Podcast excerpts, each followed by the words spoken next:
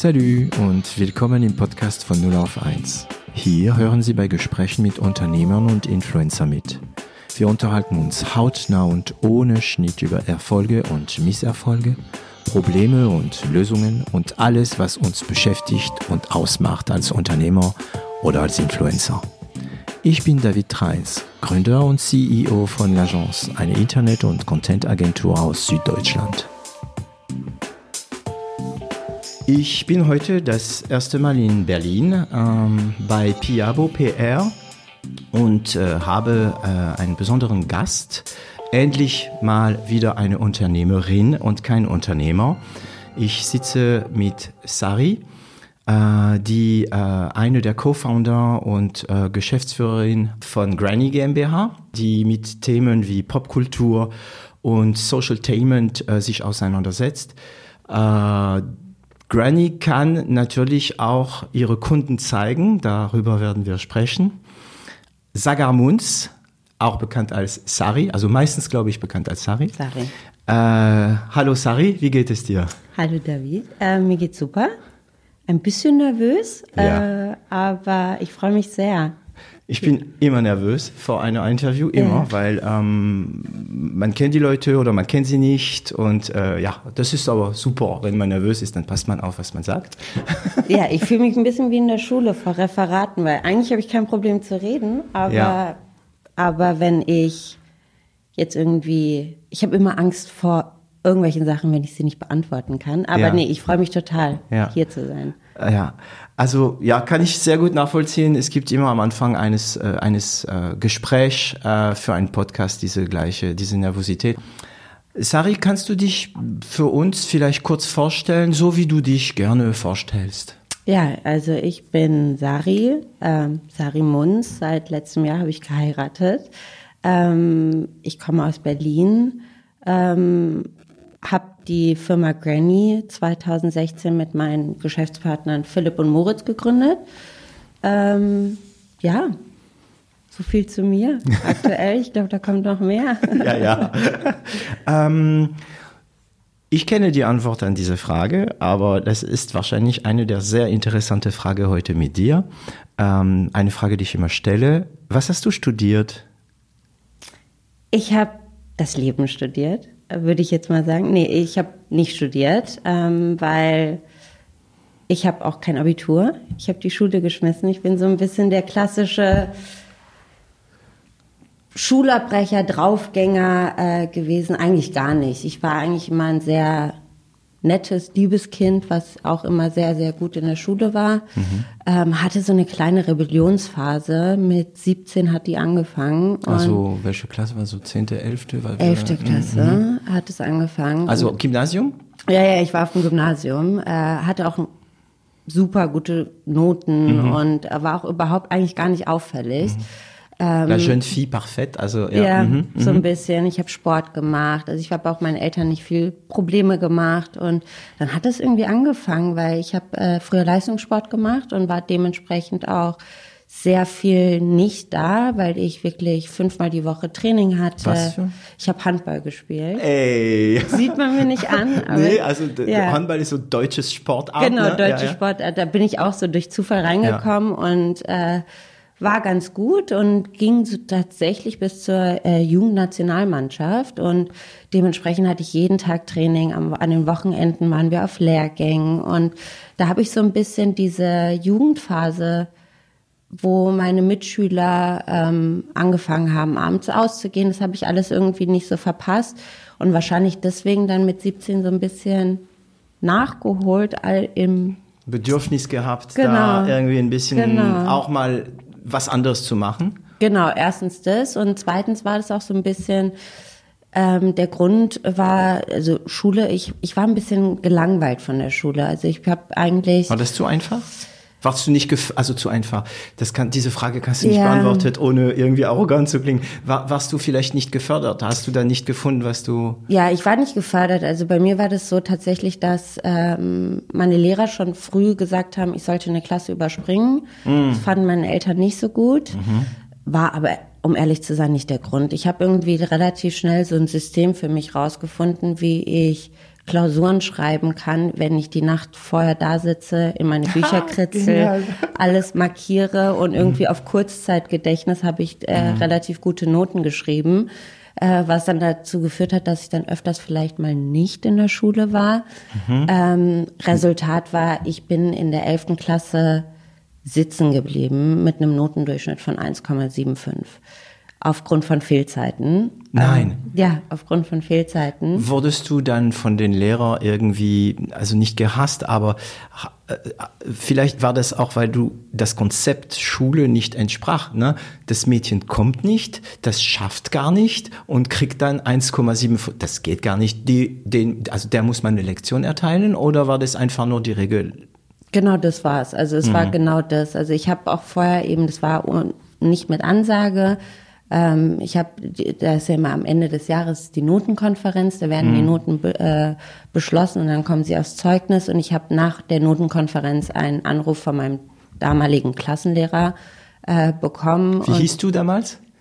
Frau? Fräulein? Fräulein Yazdani. Yazdani, ja. afghanische äh, ähm, Name, oder? Ja, ich mhm. habe einen persischen Namen. Also persischen. Yazdani geht noch. Mein Vorname ist auch immer sehr lustig gewesen. Saga. Mhm. Schreibt man Saga. Ähm, und ich habe alles Mögliche gehört. Also, ah, was ist das Witzigste? Saka. Saka. Ja, so richtiges Frau, deutsches Frau Saka.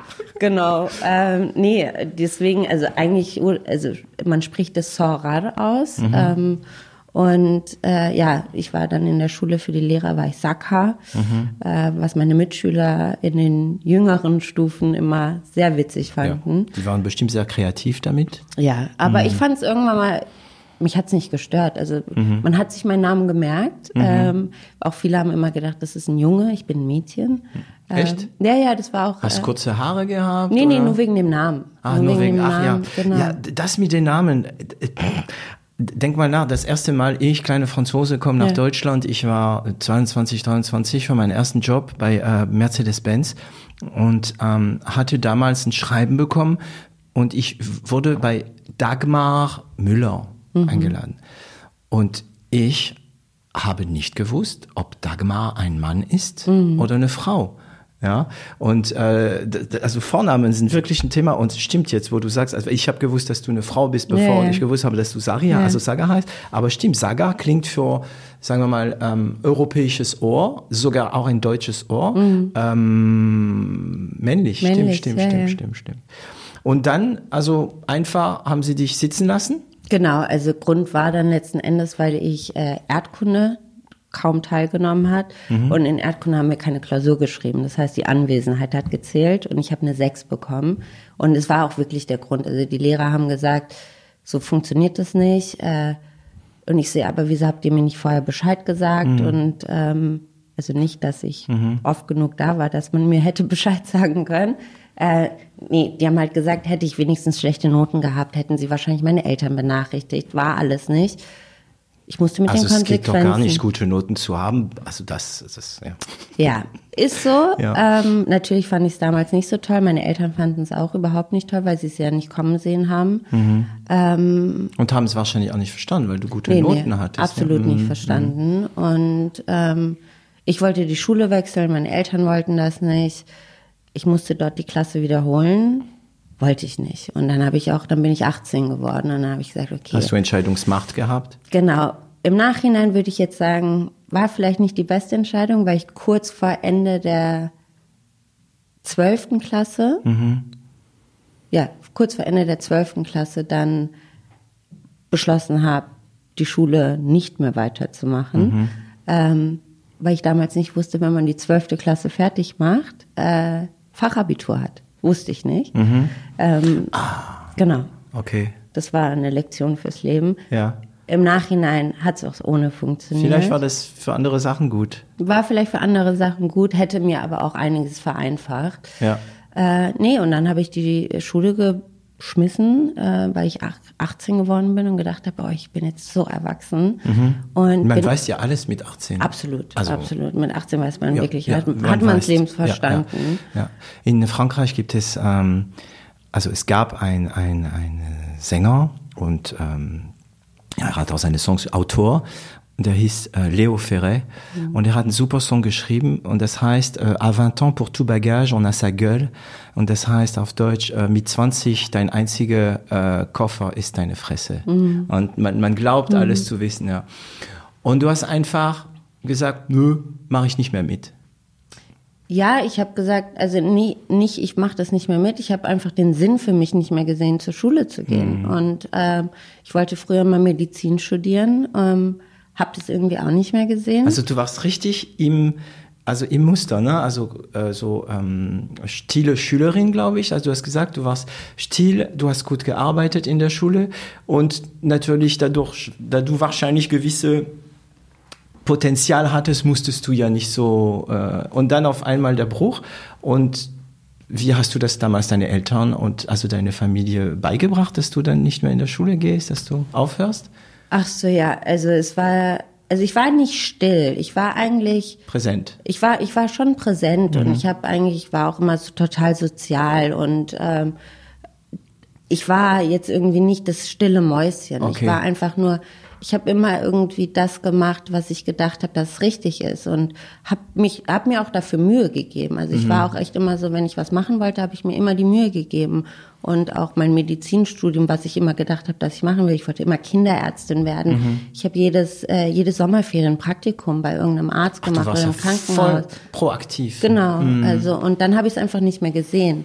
Und für meine Eltern, die Zeit war halt auch ein bisschen spannend, weil meine Eltern sind getrennt. Mhm. Ähm, wir stammen ja ursprünglich aus Afghanistan und mein Vater äh, ist in dem Jahr dann auch nach Afghanistan gezogen, zurück. Mein zurück. Mhm. Genau, war das der Plan von Anfang an?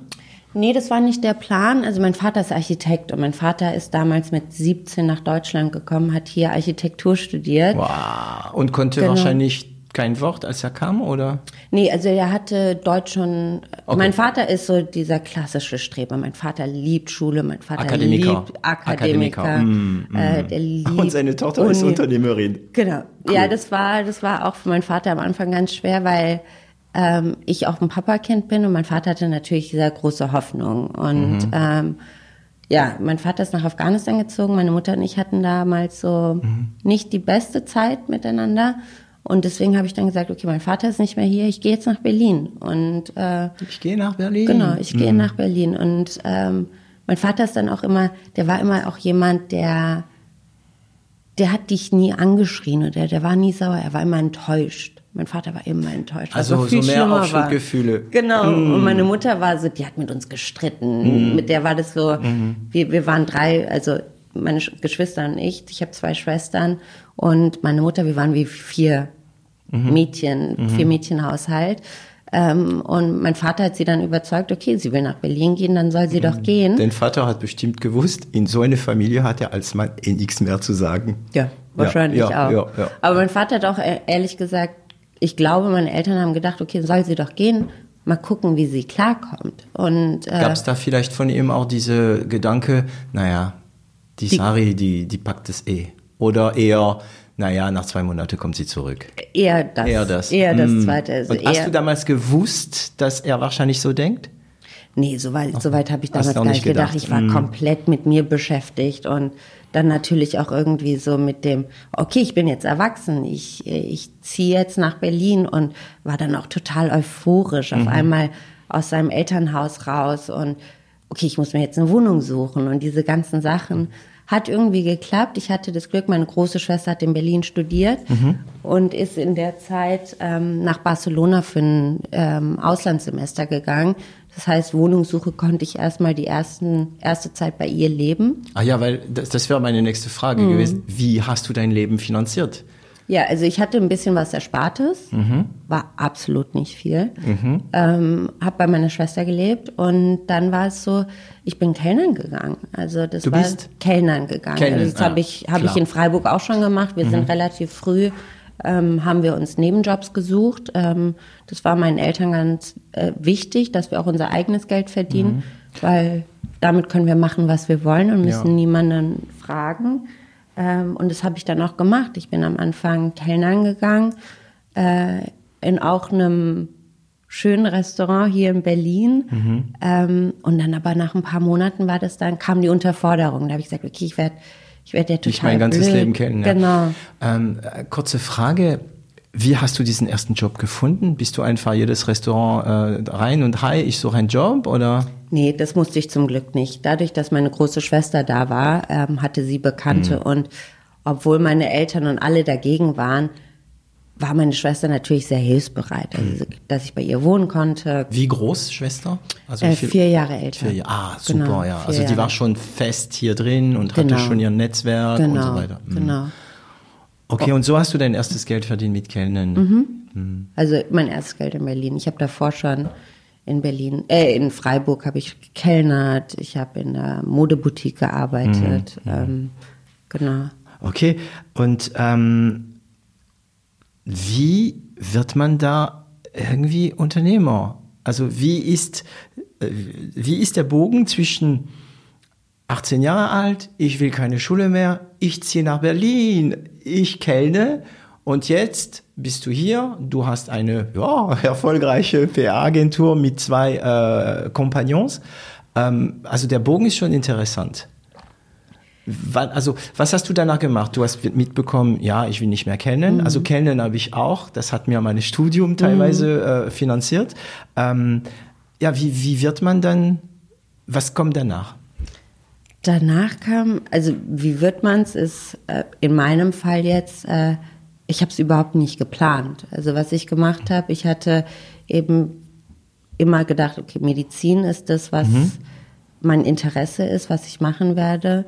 Ähm, und war dann in Berlin und hatte gar keine Ahnung. Ich habe mich aber auch nicht gestresst. Ich hatte natürlich einen, einen, einen Druck, ähm, weil ich ein gewisses Alter hatte und ich alle um mich rum, meine Freunde, die haben dann Abi gemacht, die haben studiert. Die waren in einer anderen Welt, Die ne? waren- Parallelwelt. Genau, ja. genau, und ich musste einfach gucken mit meinem jungen Alter, was mache ich? Mhm. Ähm, dann hatte ich am Anfang überlegt, ich will eine Ausbildung machen. Anstatt jetzt Kinderärztin zu werden, kann ich ja Erzieherin werden. Und in Freiburg, also so wie ich es kannte, macht man eine Ausbildung. Und in Berlin studiert man aber. Echt? Ja. Also doch wieder der an diese, ja. Genau. War Und doch, jedes Mal, wenn du das sagst, das ging nicht, denke ich, Gott sei Dank, Gott sei Dank, eigentlich. Ja, wer weiß, Mhm. wer weiß, wer, was dann aus mir geworden ist. Also ich, wenn ich zurückblicke, denke ich mir nicht, oh mein Gott, warum habe ich das getan? Oder zum Glück habe ich das getan. Ich glaube, das sollte alles so sein. Das, das, das Leben nimmt so seinen Lauf und natürlich hatte ich viele Chancen, die sich geboten haben, die dann dazu geführt haben, dass ich heute hier bin. Aber ich glaube, es hätte auch andere Chancen gegeben, die wahrscheinlich woanders hingeführt hätten.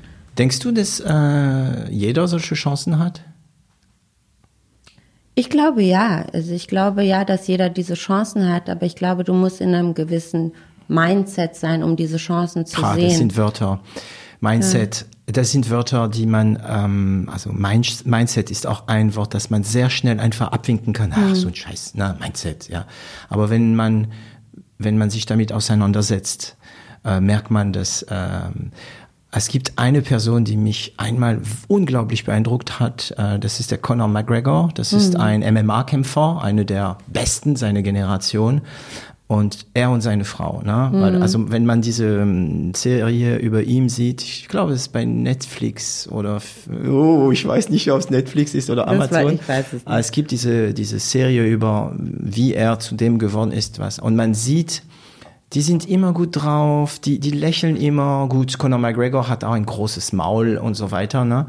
Und ähm, es gibt eine Szene im Auto und die Frau, man merkt, dass sie auf einmal die Maske weg ist, dass sie sich wirklich zeigt und sie sagt sowas, we're always trying to stay in this positive mindset. Und ähm, hast du dich damals, das Thema Mindset war noch kein Thema Nee, für dich, absolut aber gar du nicht. warst drin oder arbeitest du dran jetzt? Also ich, was heißt, ich arbeite dran? Ich versuche, klar, jetzt, jetzt mit, mit dem Alter kannst du ja auf gewisse Dinge zurückblicken und Mhm. Ja. mit einem ganz anderen Blick drauf. Also, weil du hast Erfahrungen gemacht. Also je Ja. mehr Erfahrungen du gemacht hast, desto mehr kannst du, glaube ich, Situationen einschätzen und sagen, okay, ich habe die letzten fünf Male so drauf reagiert, vielleicht versuche ich es mal anders. Aber ich glaube, da, dafür brauchst du auch Erfahrung, um Erfahrung oder ich äh, oder Intelligenz. Ähm, es, so hart wie es klingt. Oder oder wenigstens Vertrauen, ne? weil ähm, ich glaube, das ist Einstein, der genau das gesagt mhm. hat, ne? dass wenn man immer das gleiche Muster wiederholt, darf man sich nicht wundern, dass das Ergebnis gleich ist. Das ist der Weg zu verrückt werden. Aber wir kennen alle Menschen um uns herum, die ein Muster, also ich glaube, wir tun das alle, irgendwo mhm. Muster wiederholen. Aber die Muster wiederholen, scheitern, wiederholen, scheitern, wiederholen, scheitern. Und dieses Wiederholen eines Muster, eine von dieses äh, wiederholenden Muster ist Chancen, die vorbeikommen, nicht zu sehen. Also ich bin, mhm. ich, ich habe mhm. dich die Frage gestellt, ich bin überzeugt, dass jeder Chancen hat. Mhm. Jeder hat irgendwas, was von ihm oder von ihr das machen kann, was er gerne wäre. Aber mhm. man muss, wenn die Chance kommt, nicht sagen, ach, so ein Scheiß. Ja, ich glaube, ich glaube, was in der Denke oder auch, das ist etwas, was ich einfach äh, erfahren habe oder gespürt habe, ist so, es, es gibt Ziele oder man, mhm. ja, man, Träume, Ziele, Ziele Träume, mhm. aber man beschäftigt sich sehr damit, wie komme ich dahin? Ja. Weil ich bin das ist jetzt auch was, was ich jetzt aus Erfahrung sagen kann, ist, setz dir dein Ziel und der Weg wird sich schon automatisch irgendwie, wenn du wirklich dran glaubst und du wirklich, und da gibt's, da habe ich jetzt auch Lektüre gelesen und da ah, gibt's ja mittlerweile viel. Was, was, was, was? Also ich, ähm, was habe ich denn gelesen? Äh, es gibt das Gesetz der Annahme. Gesetz der Annahme? Das Gesetz mhm. der Annahme. Das Gesetz der Annahme. Also alle alle ähm, Bücher und äh, Quellen, die wir zitieren, kommen danach im Podcast in der Beschreibung. Ne? Gesetz der Annahme, also es ist mehr Akzeptanz, oder so? Das ist eher so, das ist so ein bisschen Mindset. Also Mindset. Da, da, da auch so ein bisschen, ich habe mich ganz viel auch in letzter Zeit auch aufgrund von persönlichen Erfahrungen in meinem Umfeld habe ich mich auch viel mit so äh, Krankheiten wie Depressionen, mhm. Angststörungen, Panikattacken, mhm. weil das ja in unserem, also in meinem Umfeld sehr viel mhm. irgendwie stattfindet und auch jetzt gerade durch die aktuelle Situation. Ja, das wird noch und mehr durch Corona. Mhm. Genau, und habe mich so ein bisschen damit reingelesen und kann, habe zum Beispiel auch ähm, die Bücher, äh, Bücher von Klaus Bernhard gelesen. Das ist ein ich glaube, er ist Heilpraktiker für Psychotherapie äh, mhm. ähm, hier in Berlin und hat auch ein Therapiezentrum und der hat zwei Bestseller geschrieben. Ähm, eins zur Angststörung und Panikattacken und eins zu Burnout. Und da erklärt er das ähm, ganz äh, wissenschaftlich, wie mhm. unser äh, Gehirn funktioniert. Und also nüchtern. Mhm. Relativ nüchtern, aber sehr, ich finde, sehr sinnig und so, dass du es verstehst. Also mhm. wie, wie wir heutzutage, wie wir irgendwie verloren haben, ähm, auf unser Bauchgefühl zu hören, mhm. auf unsere Instinkte mhm. zu hören, dass mhm. uns das ab, abtrainiert wurde. Und dann erklärt er eben, wie das Gehirn funktioniert, dass du, wenn du immer negativ denkst, dass du automatisch. Ja, du gehst dahin. Du, genau. Und, das ist, und auch chemisch passieren Sachen mit deinem Kopf. Genau, der mm. erklärt das wie so Autobahn. Wenn du immer dieselbe Autobahn mm. benutzt, dann passiert das automatisch. Und dass du halt wirklich dran arbeiten musst, wieder positiv zu denken. Und auch wenn du am Anfang nicht daran glaubst, genau. das funktioniert. Genau. Das ist eigentlich furchtbar einfach. Genau. Mhm. Und es verlangt viel Energie. Mhm. Es verlangt viel Energie und es verlangt auch eine gewisse Bereitschaft. Also ja, auch, Vertrauen, ja. Genau, dass du auch sagst, okay, ich, also bei mir war das so, ich habe mich nicht hingesetzt und habe gesagt, ich will was ändern. Ich war generell, ich bin so ein Typ. Ich bin, mhm. früher meine Eltern haben gesagt, ich bin total naiv und ich glaube immer an das Gute. Und mhm. ähm, auch wenn ich Menschen treffe, ich versuche irgendwie immer mein eigenes Bild zu fällen mhm. und zu treffen. Und auch wenn andere Leute mir eine Meinung vorher gesagt haben, ich, ich, glaub, ich glaube da einfach dran, immer seine eigenen Erfahrungen zu machen. Und ähm, bei mir war das so, warum bin ich da heute, wo ich bin? Ich, ich, ich habe einfach gemacht. Ich habe einfach gemacht. Also mhm. nach dem Kellnern war es dann so, okay, ich brauche irgendwas. Und über einen Freund von meiner Schwester habe ich damals, der, ich hatte irgendwie ich bin jetzt auch nicht der Mensch, der die großen Hobbys hat und mhm. alles, aber ähm, dem, also ich habe den besten Freund von meiner Schwester damals gefragt, äh, ob er mir helfen kann, als Grafiker, mhm. äh, meine Bewerbung zu machen. Mhm. Einen Lebenslauf, das konnte ich alles nicht.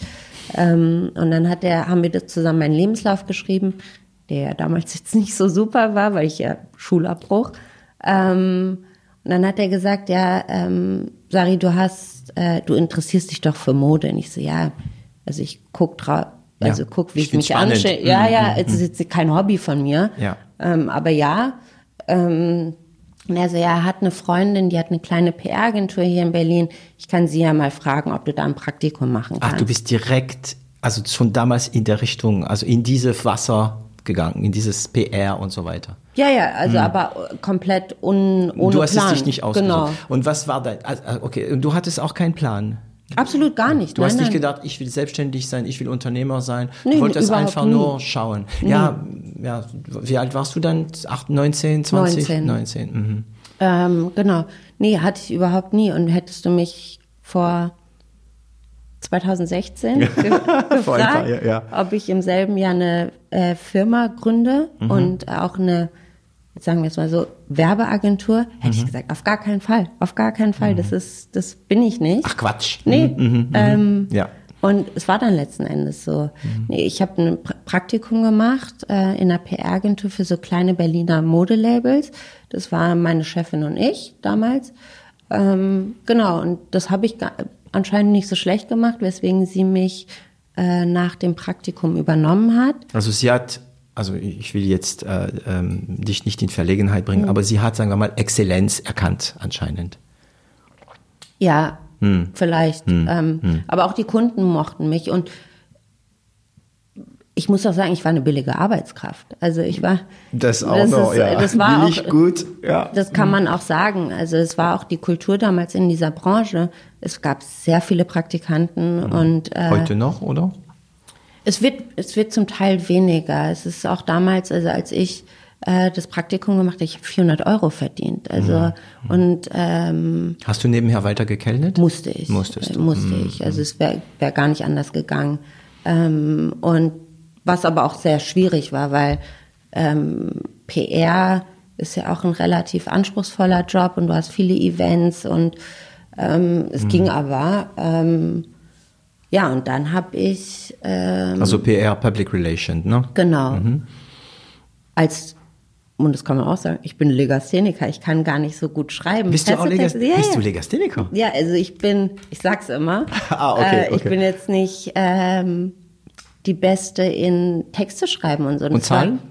Zahlen bin ich gut. Okay. Zahlen bin ich gut. ähm, Das, äh, ja gut, man kann ja nicht alles haben. ja. Ne? Nee, muss man auch nicht. Und es gibt auch einen Weg drumherum. Ja. Also das ist auch eine Erfahrung, die ich gemacht habe und die auch vieles von unserer Kultur bei Granny auch äh, heute äh, trägt, ist, man muss nicht alles können. Also Mhm. du musst dich nicht sehr damit beschäftigen, was du nicht kannst. Ähm, ich Wenn glaub, die das- Geschäftsführung das versteht, das Genau, also es, klar, es gibt manchmal Sachen, die sollte man lernen, aber ähm, was wir jetzt auch bei Granny machen ist, was ich mir damals auch gewünscht hätte oder was ich zum Teil auch erfahren habe, ist, äh, wir bauen Teams nach Stärken auf und ähm, kompensieren die Schwächen, indem wir einfach divers einstellen, also auch von den Fähigkeiten, dass nicht immer alle Leute das gleiche Profil haben. ihr erkennt Schwächen und holt euch die Stärken, Genau. die dazu passen, die das stopfen. Mhm. Genau. Und natürlich auch, es gibt natürlich gewisse Schwächen, wo du ne, ähm, auch, weil wir auch sehr viel mit jungen Leuten arbeiten. Mhm. Da kannst du ja, was kannst du sagen, okay, das sind jetzt final die Schwächen und das sind die Stärken. Wir unterstützen die auch irgendwie zu lernen, Mhm. äh, weiterzukommen, sich weiterzubilden. Ähm, oder auch ganz simpel, wir haben sehr viele internationale Leute. Manchmal ist die Sprache eine Die Kultur. eine, eine, die Ja. Sprache eine, ähm, Eine Schwäche. Schwäche. und da unterstützen wir auch, dass wir Deutschkurse bei uns anbieten und eben die Möglichkeit geben, Leute an gewissen Dingen, woran sie auch arbeiten wollen, zu arbeiten. Das ist, ähm, das muss man irgendwie wahrnehmen. Das ist genau etwas, was ich gerade persönlich anfange zu lernen. Ähm, nicht zu versuchen, gewisse Schwäche zu verbessern, sondern sich konzentrieren auf die Stärke. Das heißt, bei euch sitzen wahrscheinlich viele Leute, die irgendwie glücklich sind mit ihrem Job, weil sie das machen, was sie gut können, oder? Ich hoffe doch. Ja, also Also die logische Folge von sowas, ne? Ähm, ich, das erste Mal, dass ich das gehört habe, ich glaube, das war ähm, Markus Krämer, das, der damalige, eine der damalige Geschäftsführer von Synergetik, der mal gesagt hatte, äh, man soll die Leute damit beschäftigen, was sie am besten können.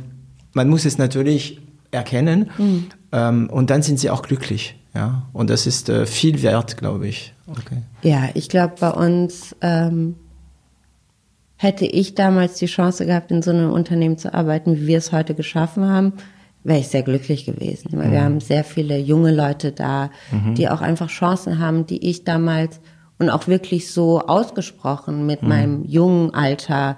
Ich, ich habe so oft gehört, du bist viel zu jung oder. Also du hast gegründet, äh, du warst auch, also du bist ja noch jung, ne? Ja. Ähm, du hast zwar also erfahrungsmäßig viel für mhm. dein Alter, aber du bist noch jung. Frau mhm. mit einem ähm, Migrationshintergrund, mhm. Schulabbrecherin mhm. und du gründest dann also wie, wie, also du hast dann wahrscheinlich, ähm, ah, ich habe gelesen, ich glaube, du hast mit Moritz und Philipp in eine Firma gearbeitet. Ja, nee, nicht in der Firma, ich habe als Freelancer gearbeitet. Also ich habe mehrere Stationen dann in meiner Karriere mhm. äh, durchlaufen ähm, und war dann, wann war denn das? 2014, an mhm. einem Punkt, wo ich dann auch gesagt habe, boah, ich, irgendwie will ich nicht mehr. Und ich weiß nicht wohin ähm, also wieder mal unterfordert? Nee, nicht unterfordert, sondern einfach, ich habe äh, dann, mein letzter Job war, ähm, ich habe für ein relativ großes internationales Online-Magazin gearbeitet.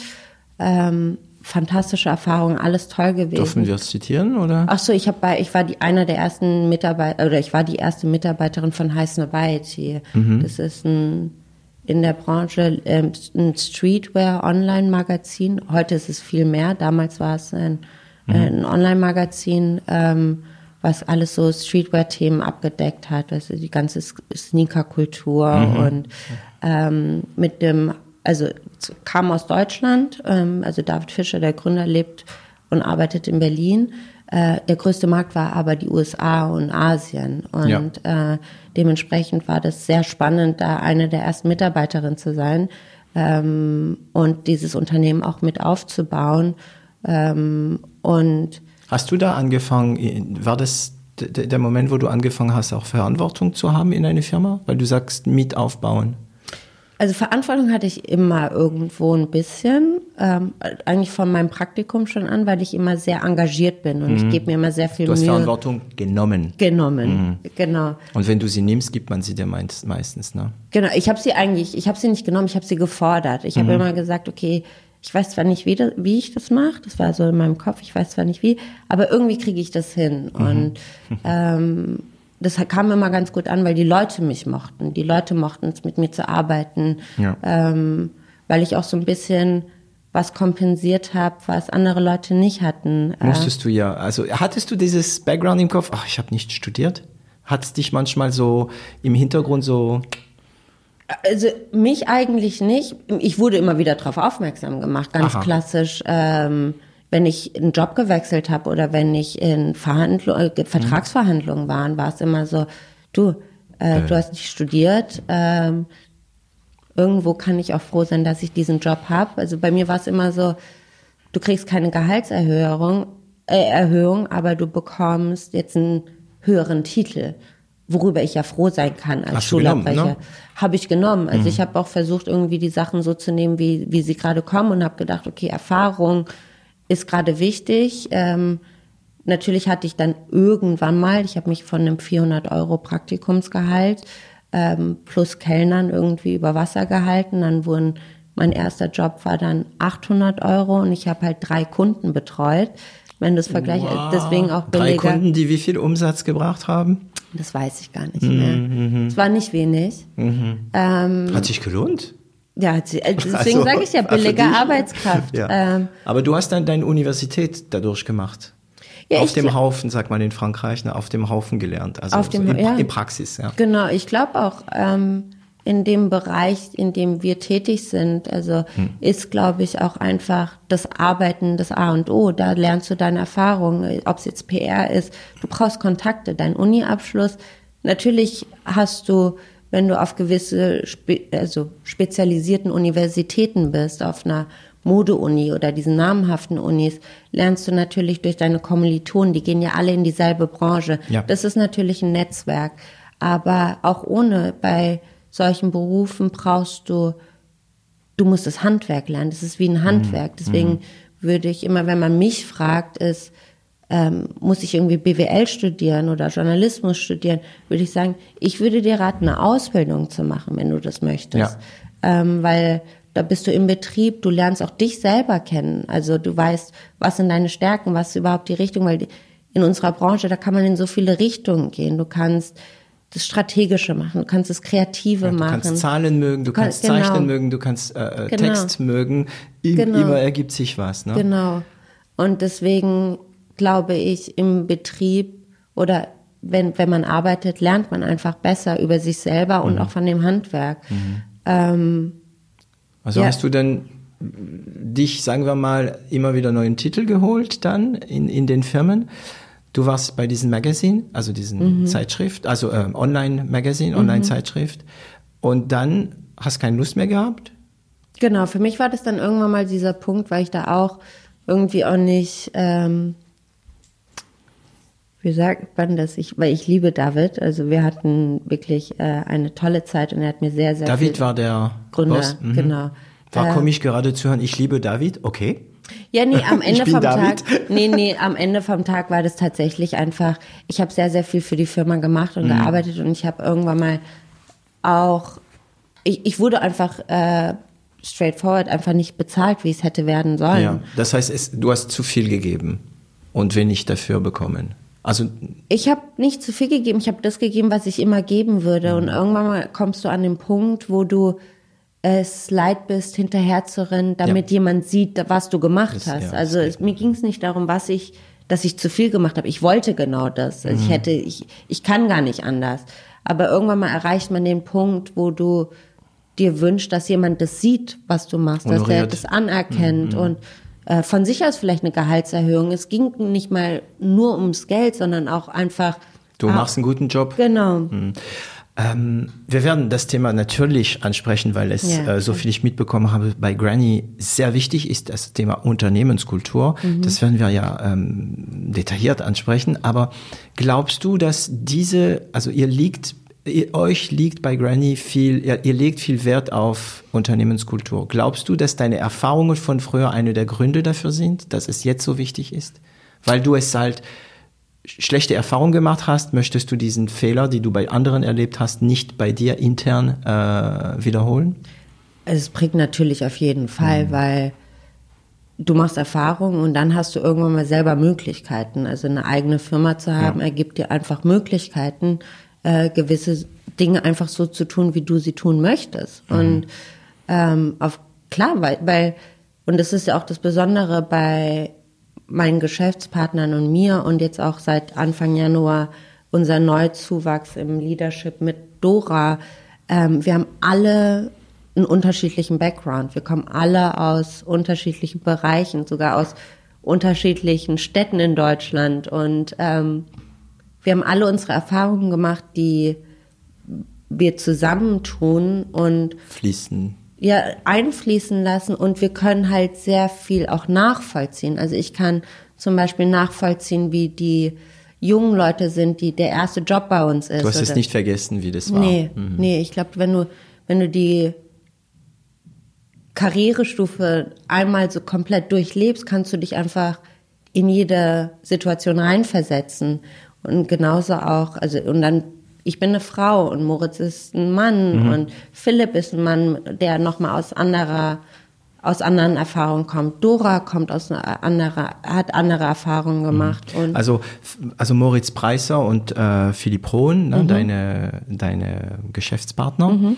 Dora kommt dazu jetzt? Dora Osinde ist ähm, ehemals unsere Kundin gewesen. Sie war bei Netflix. Netflix genau. Aha, oh, da kommen wir. Da, oh, genau. Ah, ihr habt gejagt.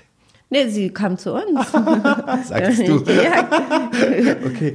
Ähm, und da hast du dann äh, Moritz und Philipp kennengelernt, damals? Genau als du für David gearbeitet hast? Nee, ich habe bei David aufgehört und dann hatte ich so eine Selbstfindungsphase, inklusive einen Monat mit dem Rucksack durch Thailand reisen. Echt? Ah, genau. Thailand, ja? Ja, ich habe hm. meine Wohnung gekündigt. Alleine? Alle, ganz das alleine. ist das Schöne in Thailand. Genau. Du kannst deinen Rucksack als Frau nehmen, heute noch, genau. äh, und einfach durch die, ich wollte sagen durch die Republik, aber Ja. ist es nicht, ne? Durch den Königreich äh, äh. Ja. War es eine schöne Erfahrung? War eine wunderschöne Erfahrung. Aber nur einen Monat. Naja, nur einen Monat. Es war ganz spontan. Also Mhm. ich hatte so einen Moment, wo ich gesagt habe, okay, jetzt nicht mehr. Also bei David war ich schon nicht mehr. Ich habe dann andere Sachen noch gemacht.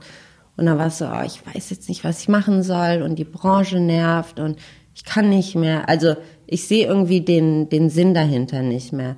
Hab meine... Scheint ein Muster zu sein, gell? ja, ja, das... Aber als Unternehmer hast du wahrscheinlich die beste Antwort dafür, weil du entscheidest, was gemacht wird, ne? Genau, und deswegen habe ich einfach mal gesagt, okay, Wohnung gekündigt, Job gekündigt, also kein Job und habe gesagt, ich gehe jetzt nach Thailand. War, Keine Angst gehabt, nichts mehr zu haben. Nee, also ich meine, ich hatte es ja schon, deswegen. Ja, und stimmt, ich habe ja hast auch immer, ja. Mhm. ich habe ja auch immer die ganze Zeit, ähm, äh, zum Beispiel, ich habe keine Möbel besessen. Ich habe kein, keine richtigen Möbel gehabt bis letztes Jahr, bis Erinnerst ich schwanger wurde. erstes Möbelstück also? Ja, ja, ich habe mich dann so erwachsen gefühlt. Ich war dann, Ich war dann Möbel schwanger. Mhm. und bin mit meinem Mann zusammengezogen, Ja. ähm, also in eine größere Wohnung.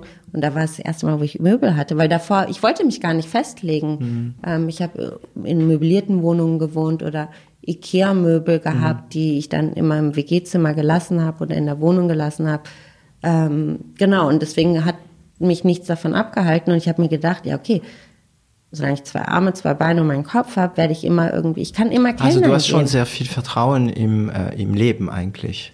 Ja, Hm. ja, also das kann man auf jeden Fall sagen, weil ich glaube, irgendwie funktioniert es immer. Mhm. Ähm, Wow, das ist nicht, ähm, nicht, sehr, nicht sehr verbreitet.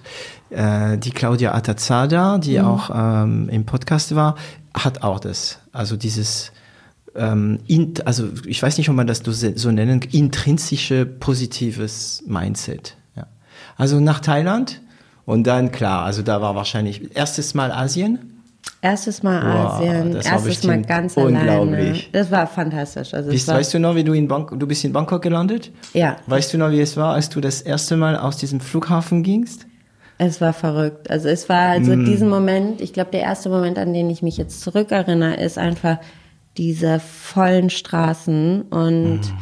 Ich wusste einfach nicht, das war, es war sehr viel. Der Geruch, der Geruch Ja, das war ist alles. Essen und ja.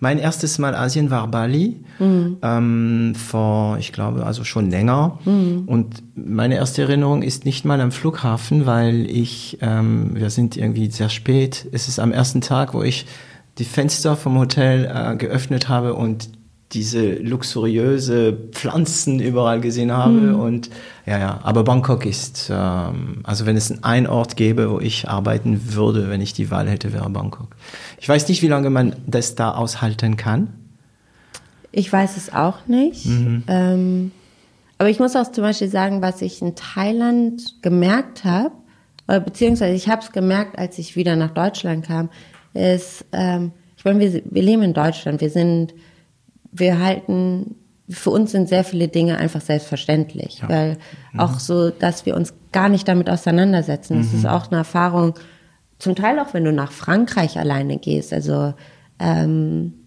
haben einfach Leute im selben Alter wie ich äh, mit anderen Sachen beschäftigt Sind sie Mütter, beschäftigt? Mütter in Genau. Frankreich ticken so anders was ganz anderes. Mhm. Und in Thailand äh, eben auch, du hast auch sehr viel Armut und aber die Leute sind einfach alle glücklich. Sagt man die, immer, ja. Die sind Sie- einfach ja, glücklich. ja. Die sind, die lachen, die sind dankbar.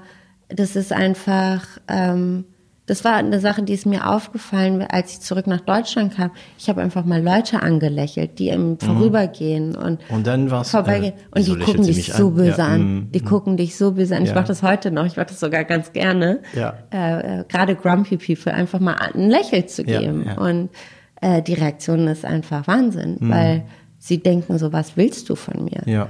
Und ähm, einfach so ein bisschen dieses Glücklichsein, dieses Gelassensein. Ähm, auch so ein bisschen, es hat alles irgendwie so seine, seine Gründe. Und in Everything happens for a reason ist so ein bisschen, man nimmt Dinge nicht so schwer. Also man, man, man interpretiert nicht so viel da rein. Nee. Das muss nicht alles irgendwie, man muss nicht alles verstehen und, sondern manchmal sind Dinge einfach so, wie sie sind und es geht weiter. man akzeptiert Genau, man akzeptiert einfach. Und wir sprachen vorhin von diesen äh, Positivdenken und sich manchmal sogar zwingen. Sachen positiv zu sehen. Und ähm, ist ja klar, dass die Thailänder diese, diese Kultur des Lächeln haben. Die lächeln einfach, auch wenn sie verwirrt sind, lächeln sie. Mhm. Wenn sie traurig sind, lächeln sie. Ähm, und es muss eine Wirkung haben. Ich habe mal erlebt, wie eine Mutter ist mit ihrem Mädchen, ihr Kind, ja, das Kind also rennt gegen, ich weiß nicht mehr, gegen eine Wand oder so, tut sich echt weh. Die Mama nimmt das Kind natürlich in den Arm, aber lächelt dabei, mhm. bemitleidet das Kind nicht, sondern ja. lächelt. Ne? Ähm, okay, also ein Monat Thailand. Genau, ein Monat Thailand. Ich Und da einfach mal, einfach mal ähm, die Erfahrung machen, rauszukommen, sich zu sammeln. Ähm, dann kam ich zurück und habe gesagt, okay, erstmal kein neuer Job, ich freelance jetzt erstmal. Mhm. Als? als PR. ist mir egal. Ich habe vorher Sales gemacht, also mhm. frag mich, ich mach's. Wer Sales kann, kann genau. immer einen Job finden. Mhm. Genau und ähm, habe dann eben über über meine Schwester, die hatte damals Moritz, meinen jetzigen Geschäftspartner, kennengelernt. Äh, die haben eine Projektmanagerin für ein Projekt gesucht und ja dann bin ich hin, total ohne Erwartung, ähm, habe mir das angehört und ähm, das war eben damals für ein Projekt für Zalando und also die hatten noch Moritz hatte noch hatte schon eine Struktur? Genau, also äh, wie ich sie kennengelernt habe, Moritz und Philipp war in einem Agenturnetzwerk, was sie, ah, hm. äh, also Moritz und Philipp haben mit einem dritten Partner ein Agenturnetzwerk gegründet. Jeder der Einzelnen hatte eine Firma und die haben sich dann in einem Netzwerk zusammengetan, um eben für größere Kunden zu pitchen, für größere Netzwerk Kampagnen. Lief, pardon, nochmal? Entschuldigung. Um für größere Kunden zu pitchen und einfach auch an größere Budgets zu kommen mhm. und mehr Ressourcen. Also da waren in dem Netzwerk waren eben mehrere Freelancer, Grafiker und eben die drei Gründungsfirmen. Und alles über Internet natürlich hat dieses Internet funktioniert. Die waren nicht physisch an einem Ort.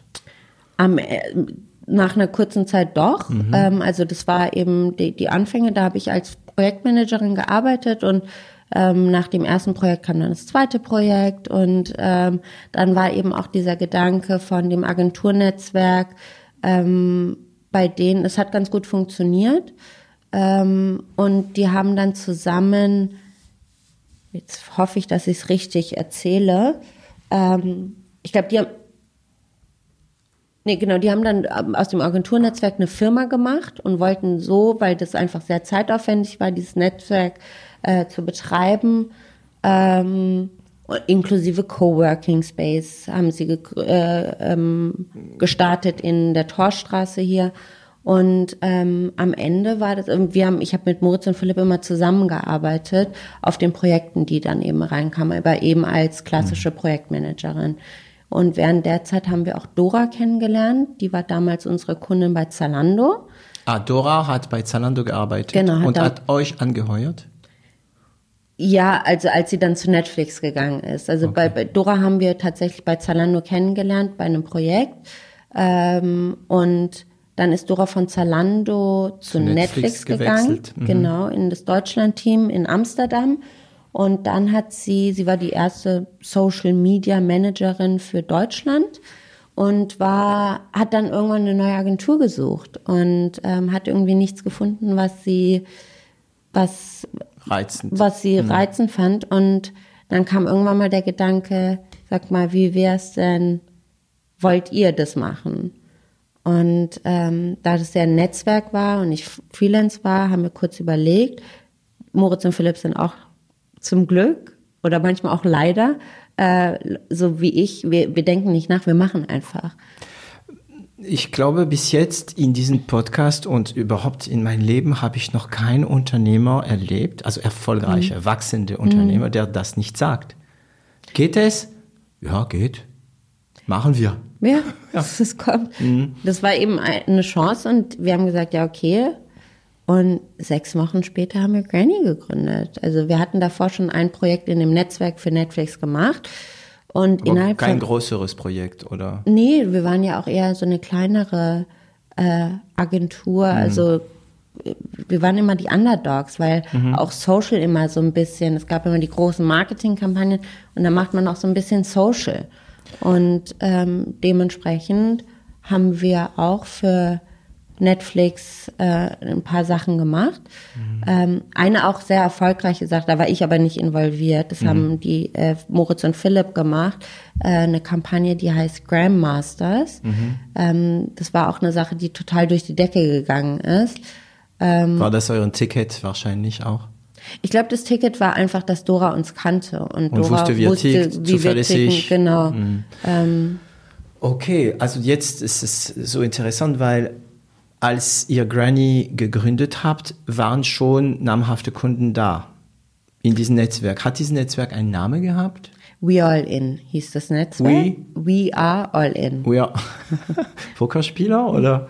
Ich weiß nicht. We Are All In hatte eigentlich schon, sagen wir mal, große Kunden, weil ich, ich, ich will unbedingt wissen, Jetzt habe ich aber die Antwort und ich finde sie irgendwie so easy. Wie kommt man an Netflix? Wie wird man die Agentur von Netflix? Ähm, das ist, also Netflix ist, ja, ist eine größere Firma, mhm. ne? das kann man so sagen. Und ähm, die haben die Wahl. Mhm. Ich meine, die haben die Wahl. Die können sich mhm. jede Agentur holen, mhm. die sie wollen. Ja. ja.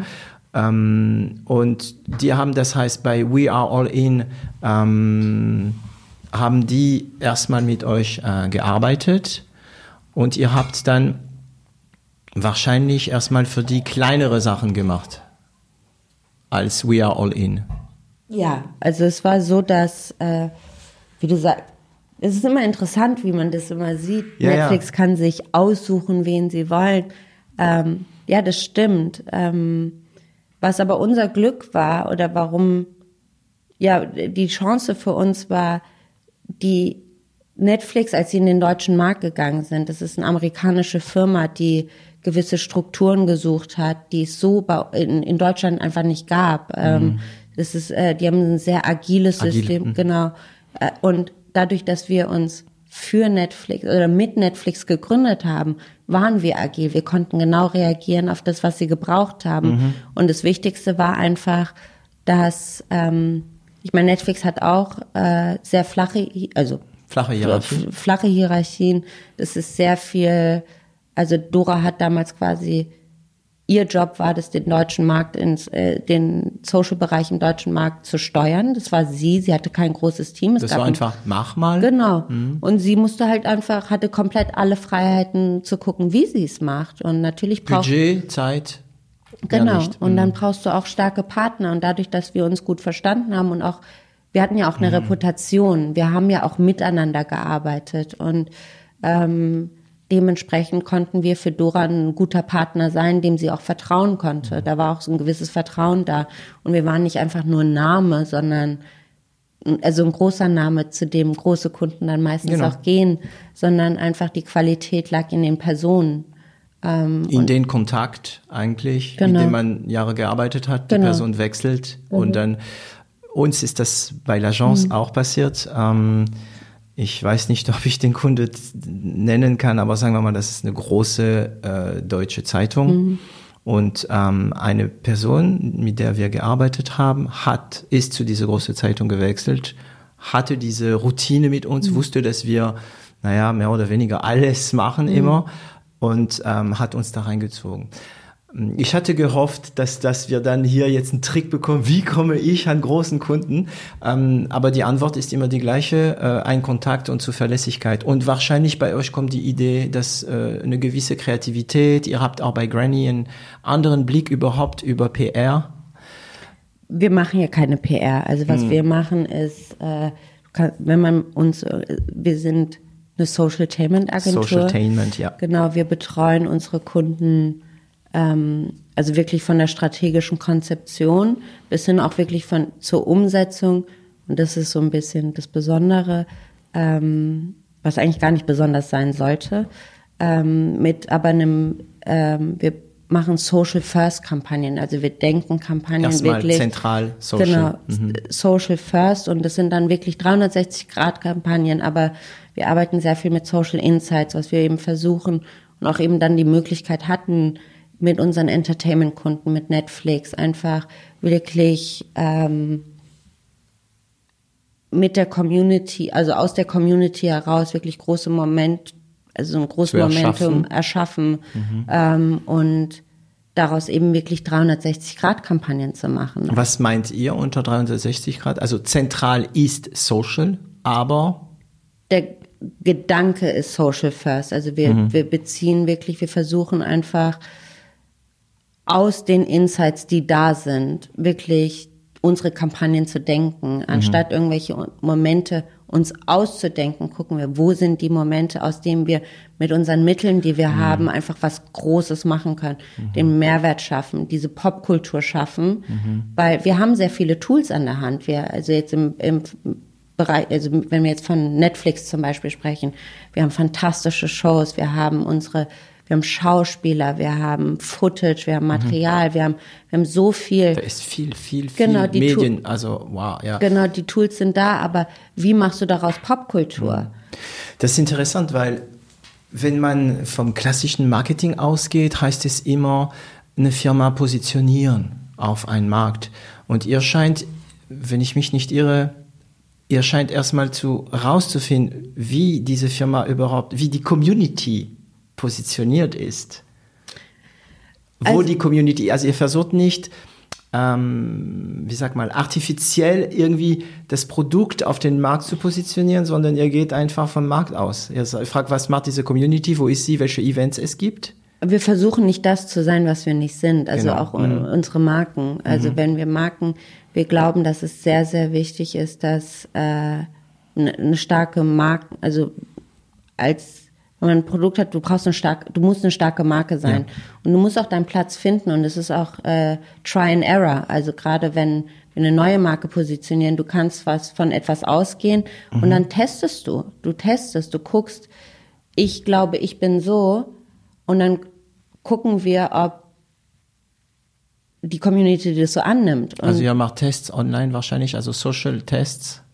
Zum Teil, also mhm. wir versuchen mehrere Dinge auch einfach aus und mhm. gucken halt, wo, wo geht die Reise hin. Also wir, das ist auch ein Entwickeln und ähm, also es gibt eine gewisse Iteration wahrscheinlich intern. Das heißt, ähm, ihr probiert ein bisschen, also ihr habt wahrscheinlich schon erstmal eine Ahnung, was da geht oder nicht geht, aber es gibt immer mehrere Möglichkeiten. Absolut. Das heißt, ihr macht ein paar Tests und dann korrigiert den, den Schuss nach rechts oder nach links und so weiter und so weiter. Ja, also es ist wirklich so, wir machen Dinge, wir treffen eine Entscheidung und mhm es gehört auch dazu, einfach mal zu sagen, okay, das war eine falsche Entscheidung. Ja. Aber, auch aber der Kunde spielt dann mit, er weiß, das ist eure genau, Art. Genau, der Kunde spielt mit. Und mh, mm, also Doris ist damals dann zu Netflix gewechselt, hat Dora. euch, Entschuldigung, ja, Dora äh, ist zu Netflix gewechselt. Ähm, und hat euch mit ins Boot. Das bedeutet, man könnte sagen, gut, Netflix war in Amerika schon groß, aber mhm. ähm, Granny ist mit Netflix groß geworden, sozusagen. War das eure erst einzige Kunde? Ja, also es war am Anfang, ähm, wir haben natürlich auch über das Netzwerk dann weiter die Sachen für Zalando gemacht. Also es war mhm. dann so, dass sich das Netzwerk getrennt hat. Also Philipp und Moritz haben dann mit mir zusammen Granny gegründet und wir haben quasi das Agenturgeschäft aus dem Netzwerk mitgenommen, mhm. was eben auch Zalando war und mhm. äh, die Projekte, die darüber reinkamen und deren Geschäftspartner hat dann den Coworking-Teil übernommen. Okay. Und deswegen hatten wir natürlich Netflix am Anfang und auch die Sachen, die sonst, also es waren sehr viel Zalando und die Zalando Eigenmarken, mhm. die wir gemacht haben. Und habt ihr, das heißt, ähm, seid ihr am Anfang abhängig ge gewesen von Zalando-Netflix? Wie meinst du abhängig? abhängig? Also wenn man nur ein oder zwei große Kunden hat, ist das immer gefährlich. Ja, es ist immer gefährlich. Ähm, wir haben, weil wir auch so schnell gegründet und ungeplant mhm. gegründet haben, ähm, haben wir wir hatten aber auch kein großes finanzielles Risiko. Also wir war, unser Team war keine Kredite. wir drei, ja, wir hatten keine Kredite, wir hatten gar nichts. Ähm, wir waren eben die drei Gründer und wir haben am Anfang natürlich mit einem sehr geringen Gehalt, was aber auf jeden Fall noch ging, weil wir hatten ja, mhm. und das ist ja auch das, wir haben mit Kunden gegründet. Also wir hatten nicht die Idee und mussten dann erstmal akquirieren gehen, ja. sondern wir hatten ja bezahlt, äh, Kunden, die bezahlt äh, haben. und ähm, hatten zwei Mitarbeiter. Und, ähm, und dann Netflix. Und Zalando, ja, und Zalando war auch schon eine Größe da. Ja, ne? das war auch, es war nicht klein, aber das war auch eben einfach das Gute, dass wir in kleinen Teams wirklich sehr viel umsetzen konnten. Mhm. Und äh, eben dann aber auch durchs Netzwerk, wenn mhm.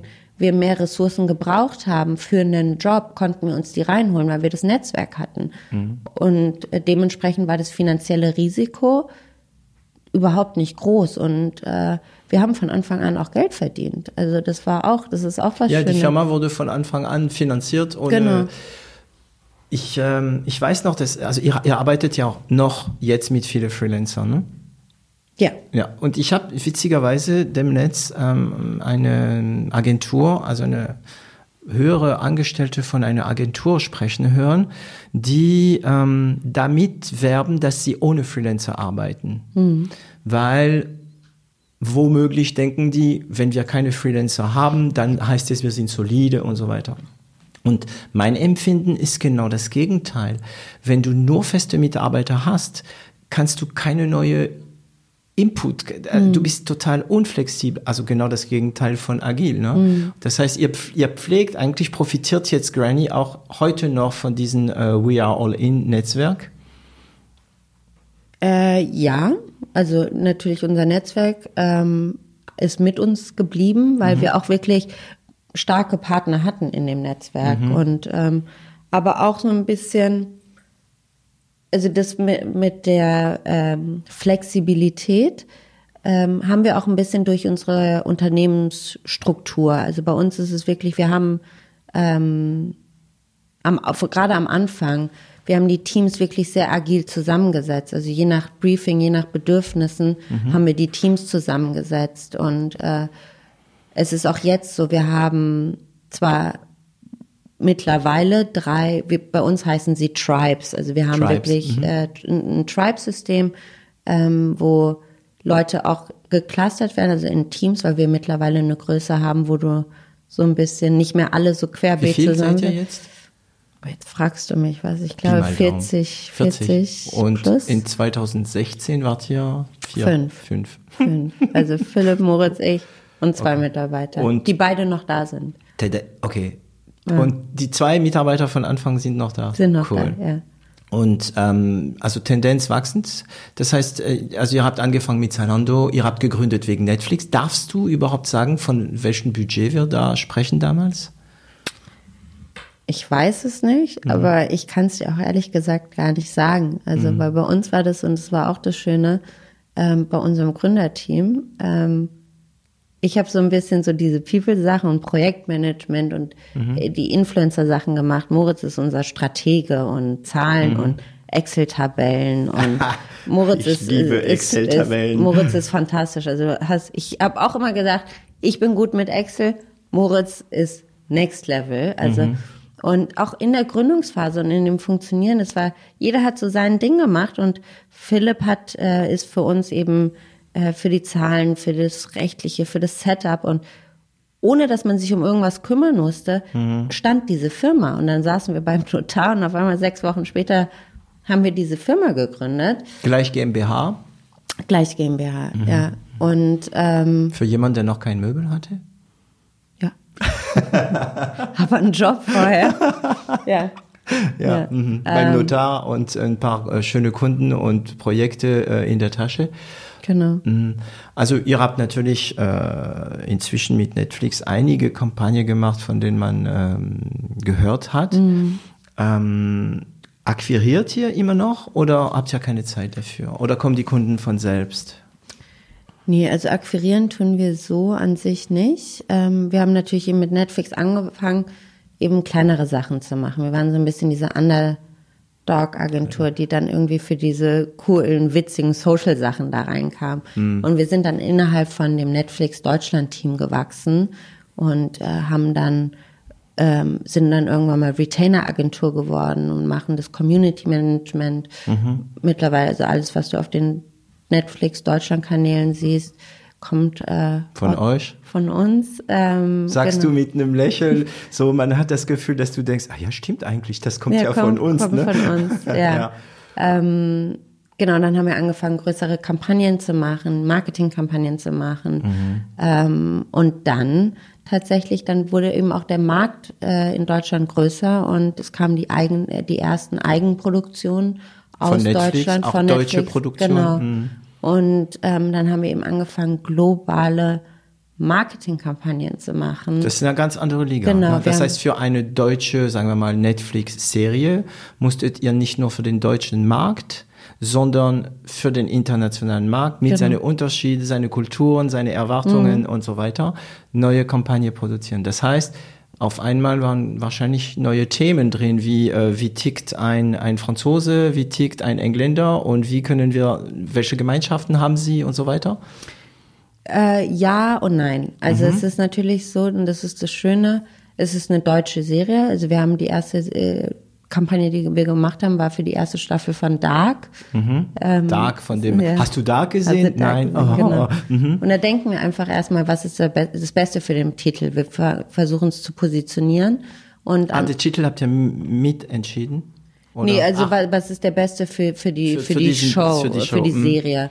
Und wir, also es ist, da funktioniert dann so, da gibt's eine globale Kampagne, also eine Kampagne, das ist die Hauptkampagne, wo die Positionierung und die ganzen Sachen ähm, festgesetzt werden und dann geht diese ähm, globale Kampagne, kann dann in den einzelnen Ländern individuell umgesetzt werden. Mhm. Die können entweder die gleiche Kampagne machen oder die können sagen, wir Franzosen sehen, mhm. das aber die, die Deutschen so, immer. genau. Mhm. Und dann machen sie quasi die Adaption mhm. für den französischen Markt. Mhm. Und ähm, genau, aber so eine TV, also eine Fernseh Serie, also eine Serienkampagne von Tag eins, wo du die Skripte liest, wo du am Set bist. Bevor es überhaupt gedreht wird. Genau, genau. Mhm. Und das machst du halt von Anfang, von Anfang bis Ende, einfach mal so eine Kampagne zu machen. Mhm. Das war so ein Moment, wo ich gedacht habe, okay, wow, Wahnsinn, weil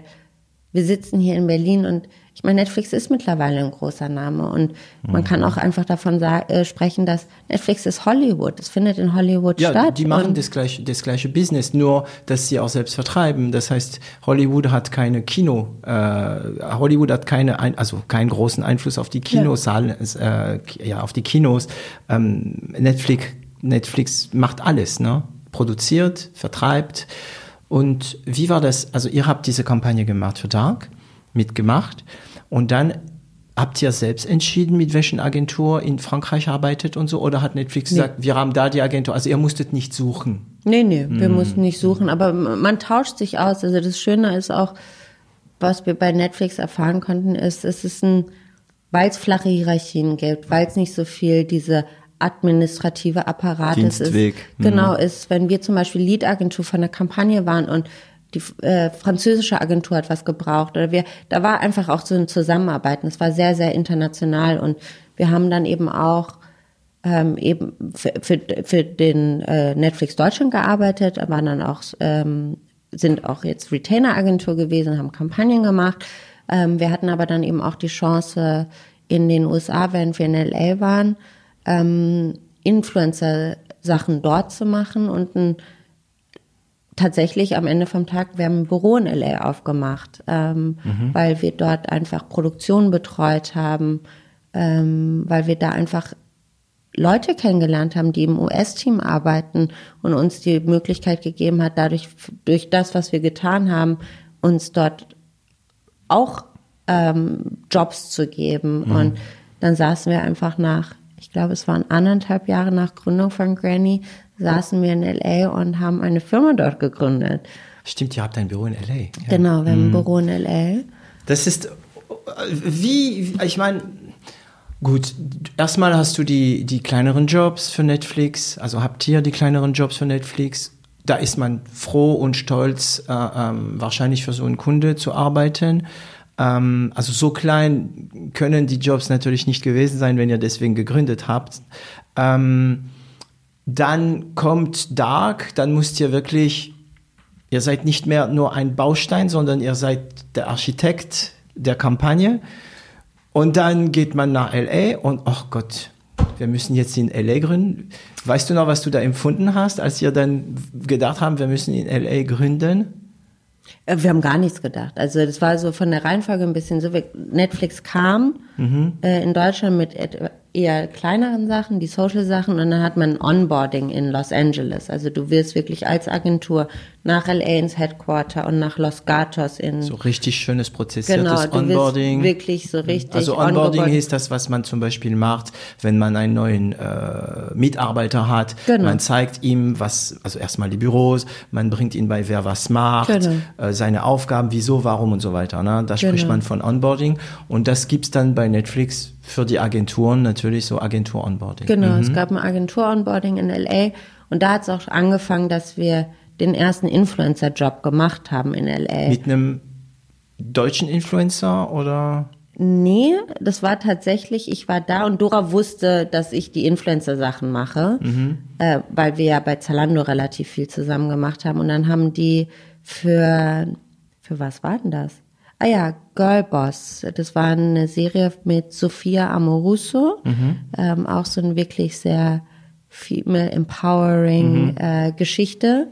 Ähm, die hat ihre eigene, also ist eine amerikanische Unternehmerin, die mittlerweile, glaube ich, bankrott gegangen ist. Ah, aber die damit, hätte ich aber gern vor dem Mikrofon ja, dann, ja. ja. Ähm, die hat ein Buch geschrieben und das wurde dann zu einer Serie.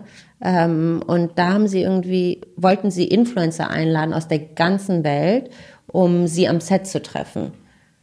Und wir hatten die Idee drei Tage bevor die, nee, eine Woche bevor das Set, dieser Settermin mit Presse war. Mhm. Und dann hat Dora mit ihrer Kollegin, die das betreut hat, gesprochen. Sie so, ja, okay, du willst Influencer in einer Woche hier haben. Sari kann sich drum kümmern.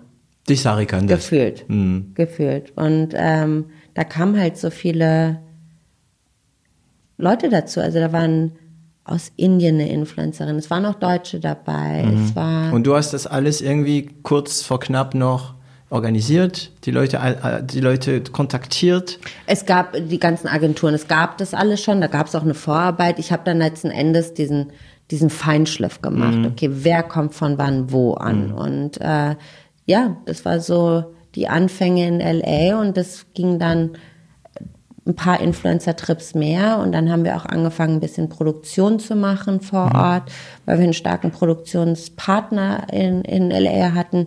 Und dann irgendwann mal, ich kann ja gar nicht sagen. Was versteht ihr bei Granny unter Produktion? Also wir haben Produktion von einfach äh, Videoproduktion. Mhm. Also Filme und so weiter und so weiter. Genau, jetzt also nicht richtig. die großen Serienproduktionen mhm. oder so, sondern eher für Werbematerialien, Trailer, Videos. Oder? Trailer auch? Macht ihr? Trailer produzieren wir in der Form klassisch nicht. Mhm. Ähm, nee. Nee. Aber Werbevideos und genau, so weiter und so Foto. Mhm. Ähm, also das heißt, das heißt ja, ja, was Granny sagt, ne? Die, alles aus der Hand. Das heißt, ihr, genau. ihr, könnt texten, ihr könnt fotografieren, ihr könnt Audio machen. Genau. Ähm, mhm. ähm, also ihr wächst weiter jetzt, wahrscheinlich. Mhm. Die Firma wächst, wächst weiter. Ähm, und ihr lebt in einer Welt, ähm, ihr, euer Welt ist Welt des Image, ähm, Darstellung nach außen und so weiter. Wie, wie denkst du, wie wichtig ist Image? Sowohl für einen Mensch als für eine Firma oder eine Serie kann, also ich glaube, man kann ohne ein kontrolliertes Image als Firma kaum mehr kommunizieren. Man muss ein bestimmtes Image haben, damit die Leute dich von den anderen unterscheiden können. Aber wie wichtig ist Image und wie weit darf man gehen? Wie, wie groß darf die Diskrepanz sein zwischen Image und Tatsache? Oh, ich sehe dich lächeln. ähm, Aber es ist deine Meinung, ne? Also, also ich glaube, Image ist wichtig, mhm, sehr wichtig, mhm. weil das ist einfach so nehmen dich die Leute an. Das, da kommen auch Erwartungen und mhm. äh, ich glaube, Image ist sehr wichtig. Die Frage ist halt, wie kreierst du dein Image? Das eine ist, du kannst dein Image kreieren, indem ich dir jetzt stundenlang erzähle, wie toll ich bin. Mhm. Ähm, oder ich kann einfach das Cooles Image tun. kreieren bei, indem ich jetzt, also indem du siehst, was ich tue. Und dementsprechend glaube ich, dass die Diskrepanz von Image und Realität eigentlich gar nicht groß sein darf. Natürlich ähm, ist es irgendwann mal so, wenn du, vor allem wenn du ein Unternehmen bist, mit mehreren Mitarbeitern und nicht eine One-Man-Show, ist kannst du nicht alles kontrollieren. Es gibt es Echt jeder nicht? Ist, nee, oh. Äh, jeder ist anders, es kommen immer mehr Meinungen dazu und es gibt dann vielleicht das eine Image oder bei uns ist es vielleicht die Kultur, die am meisten dafür spricht, wer wir sind als, mhm. als Granny, aber wir sind auch ganz viele Individuen und ähm, dass du zum Beispiel auch angefangen bei der Führungsebene ist, ich habe ein anderes Image als Moritz, als Philipp. Mhm. Wir haben aber die gleichen Werte. Aber das gehört auch zu eurem Image, genau. dass ihr unterschiedlich seid. Wir, genau. Und mhm. ähm, dementsprechend ist die Diskrepanz darf eigentlich gar nicht groß sein. Und macht ihr für Granny das, was ihr für eure Kunden macht? Oder seid ihr wie der Schuster? Also ich bin der Meinung, wenn man euren Web anschaut, sich die Sachen, dass ihr schon ein starkes Image. Es kommen auch ähm, starke Wörter auf euren Webs, die auch keine Hüllen sind, weißt mm. du, mhm. leere Hüllen sind, sondern mm. man merkt, aha. Ähm, aber macht ihr das bewusst oder? Äh, ja, also wir versuchen, wenn wir was machen, äh, es richtig zu machen oder so, dass es halt passt. Natürlich ist es als Agentur die wir sind, in der Branche, in der wir sind, haben wir, äh, spielen wir auch in einem gewissen Spiel mit, wo andere Spieler dabei sind. Und mhm. sich selber da, da drin wiederzufinden, wir sind nicht die lautesten Leute, werden mhm. wir nie sein. Und ähm, wir sind auch jetzt nicht wirklich die Leute, die groß Name-Dropping machen. Manchmal denken wir, wir müssten es, aber mhm. es liegt nicht in unserer Natur. Deswegen, Und dann passt es nicht mehr zu eurem Image. Genau. Mhm. Und ähm, das ist Findungs, also man muss sich mhm. finden. Ne? Mhm. Ja, und macht man alles, machen wir alles, was wir für unsere Kunden machen. Wir versuchen es, mhm. aber wenn man mal ehrlich ist, wenn man sich unsere Social Media Accounts anguckt, da ist nichts drauf, weil wir mhm. es einfach nicht schaffen, hinterherzukommen mit dem, wie wir es machen wollen und auch ganz ehrlich die Frage sich zu stellen, wie wollen wir uns auf Social Media als Agentur darstellen, ohne nur unsere Arbeit zu zeigen, nur irgendwie berühmte Gesichter zu zeigen, tolle mhm. Projekte zu zeigen. Und ähm, wie wollen wir uns repräsentieren? Ist ein großes To-Do bei uns. Ähm, ja. Ist es möglich? Ist es möglich, sich selbst zu, von außen zu sehen, also als Agentur, ne, und zu wissen, was das Beste für eine ist? Ich meine, für einen Kunde ähm, man ist ja nicht drin, man ist draußen, man sieht es von draußen, also kann man schon besser steuern. Aber wenn es um die eigene Agentur geht, ja, deswegen arbeitet ja wahrscheinlich auch teilweise mit Piabo hier, mhm. genau, weil die das machen, dann genau. das ist auch weise, ne, wenn man selbst, obwohl man vom Fach ist, bestimmte Sachen abgibt, weil man weiß, ja, ja, ich kann es für den Kunde gut, das ist wie der Psychologe, ne? Mhm. Der Psychologe kann total wahnsinnig sein und sein Leben nicht in den Griff mhm. haben, aber er kann trotzdem der beste Psychologe sein. Absolut. Ja? Und ähm, ähm, okay, das heißt, Image ist klar, ist wichtig und ihr seid mehr der Meinung, dass die Diskrepanz nicht zu groß sein soll. Das heißt, heißt es, dass der Kunde manchmal auch da rein wachsen soll, ne? Wahrscheinlich, dass er anfangen soll, vielleicht. Also ich kann mich vorstellen, wenn ihr irgendwann mal eine Bank als Kunde, also eine Bank als Kunde, mhm. so eine Volksbank oder eine Sparkasse, so was Traditionelles, ähm, die wollen ja auch manchmal coole Sachen machen. Yeah. Ja, aber die sind halt nicht cool. Die haben kein cooles Image. Mhm. Ähm, das wäre interessant, das zu sehen, wie Bank auf Popkultur äh, knallt. Und das ist jetzt das nächste Thema. Ähm, ihr für euch ist diese Popkultur wichtig. Was, was, versteht, was versteht ihr bei Granny unter äh, Popkultur? Also ich habe natürlich eine sehr französische mm. Sicht von dem, was Popkultur ist. Ich habe klar eine super französische Sicht von dem, was Kultur ist. Ja? Mm. Wir Franzosen denken immer, wir haben Kultur und die, die Deutsche nicht. Mm. Ähm, wenn ich in Richtung persischen Raum sehe, gehe, dann denke ich an Kultur für für viele, sagen wir mal, Lateine ist Kultur immer mit Vergangenheit verbunden, mindestens 200 Jahren und so weiter. Popkultur ist wirklich ein Gegenwort. Mhm. Ja, also es ist fast äh, antinomisch. Mhm. Ähm, was versteht ihr darunter? Also bei uns ist es so natürlich mit Netflix. Netflix ist Popkultur. Ne? Netflix ist auf jeden Fall mit der, der Diversität, die, die, die der Service bietet, die Themen, die es aufgemacht hat und die Themen auch, ähm, über die gesprochen wird durch die Shows, ähm, mhm.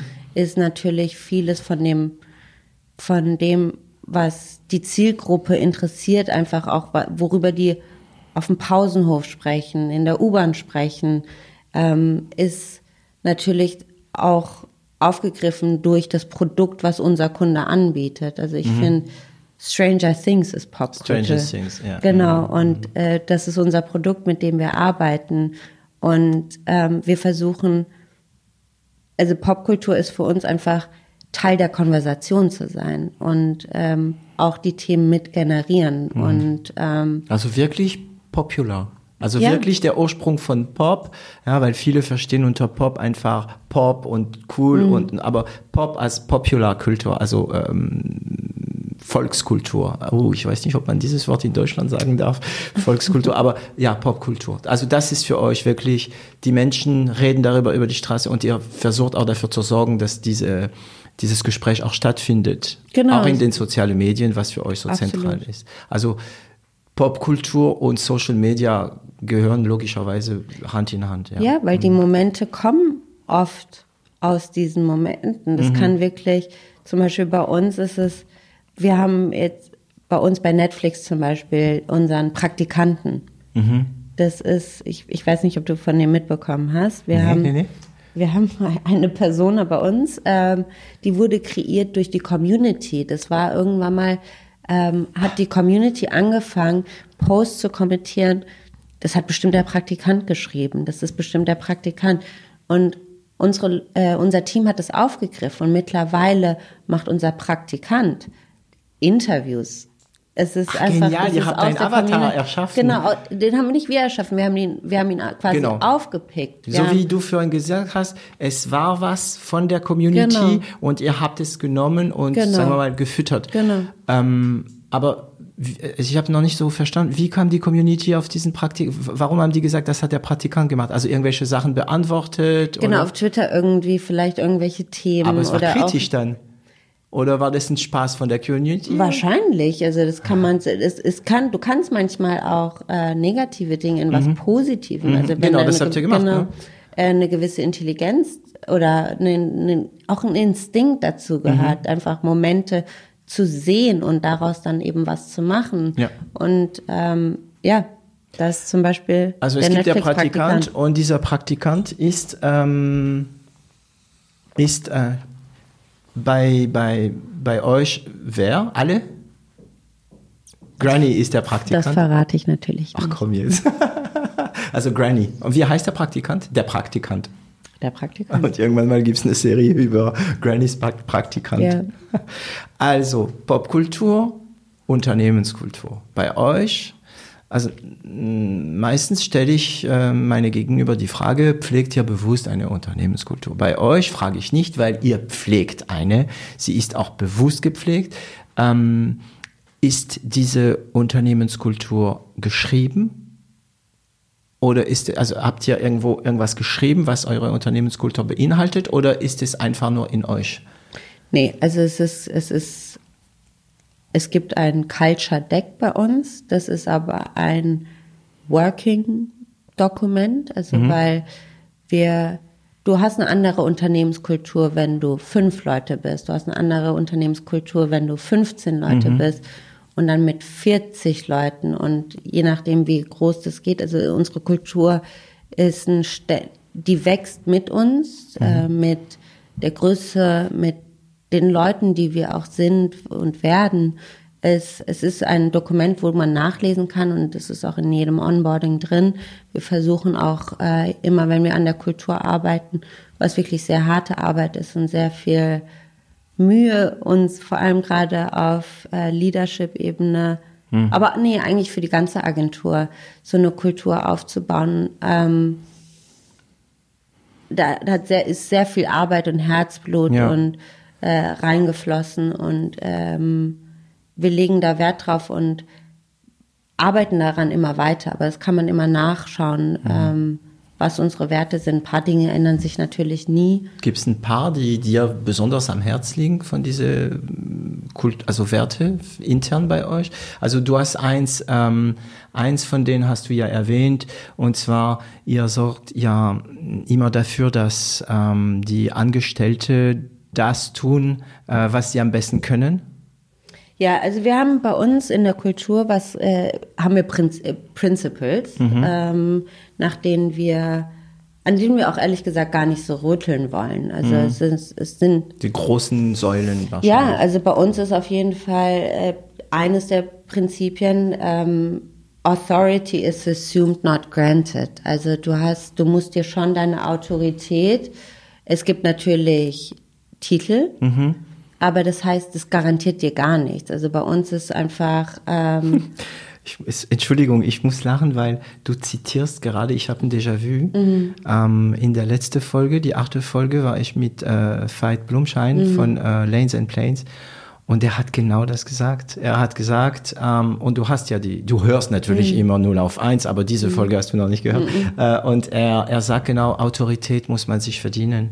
Respekt gibt man mhm. und Autorität. Und genau das ist es. Ne? Mhm. Ja, und bei uns ist es wirklich so, jede Meinung zählt. Also wirklich, mhm. wenn jemand bei uns eine Meinung hat, darf und soll er die auch äußern und die wird gehört. Und da kann wirklich die beste Idee für eine Kampagne einfach ja. wirklich vom Werkstudenten, von ja. jemand aus dem ja. Operations-Team kommen. Ja, weil sie anderen Verknüpfungen im Kopf haben genau. einfach oder bestimmte Sachen nicht wissen, also trauen die sich irgendwas, genau. was sonst die, die Autorität haben, genau. äh, sich nicht trauen würden. Genau. Mhm. Und es ist bei uns wirklich so und das, das, das meinen wir auch so und es ist auch so und wir versuchen es wirklich tagtäglich mhm weil natürlich, wenn du deine Karriere in, in einem klassischen System mit Hierarchien gemacht hast, daran musst du dich gewöhnen und mhm. äh, auch sich da reinzufinden und in dieses Nein, nein, wir meinen das wirklich. Also so. Ja, wir leben das. Genau, wir mhm. leben das, das.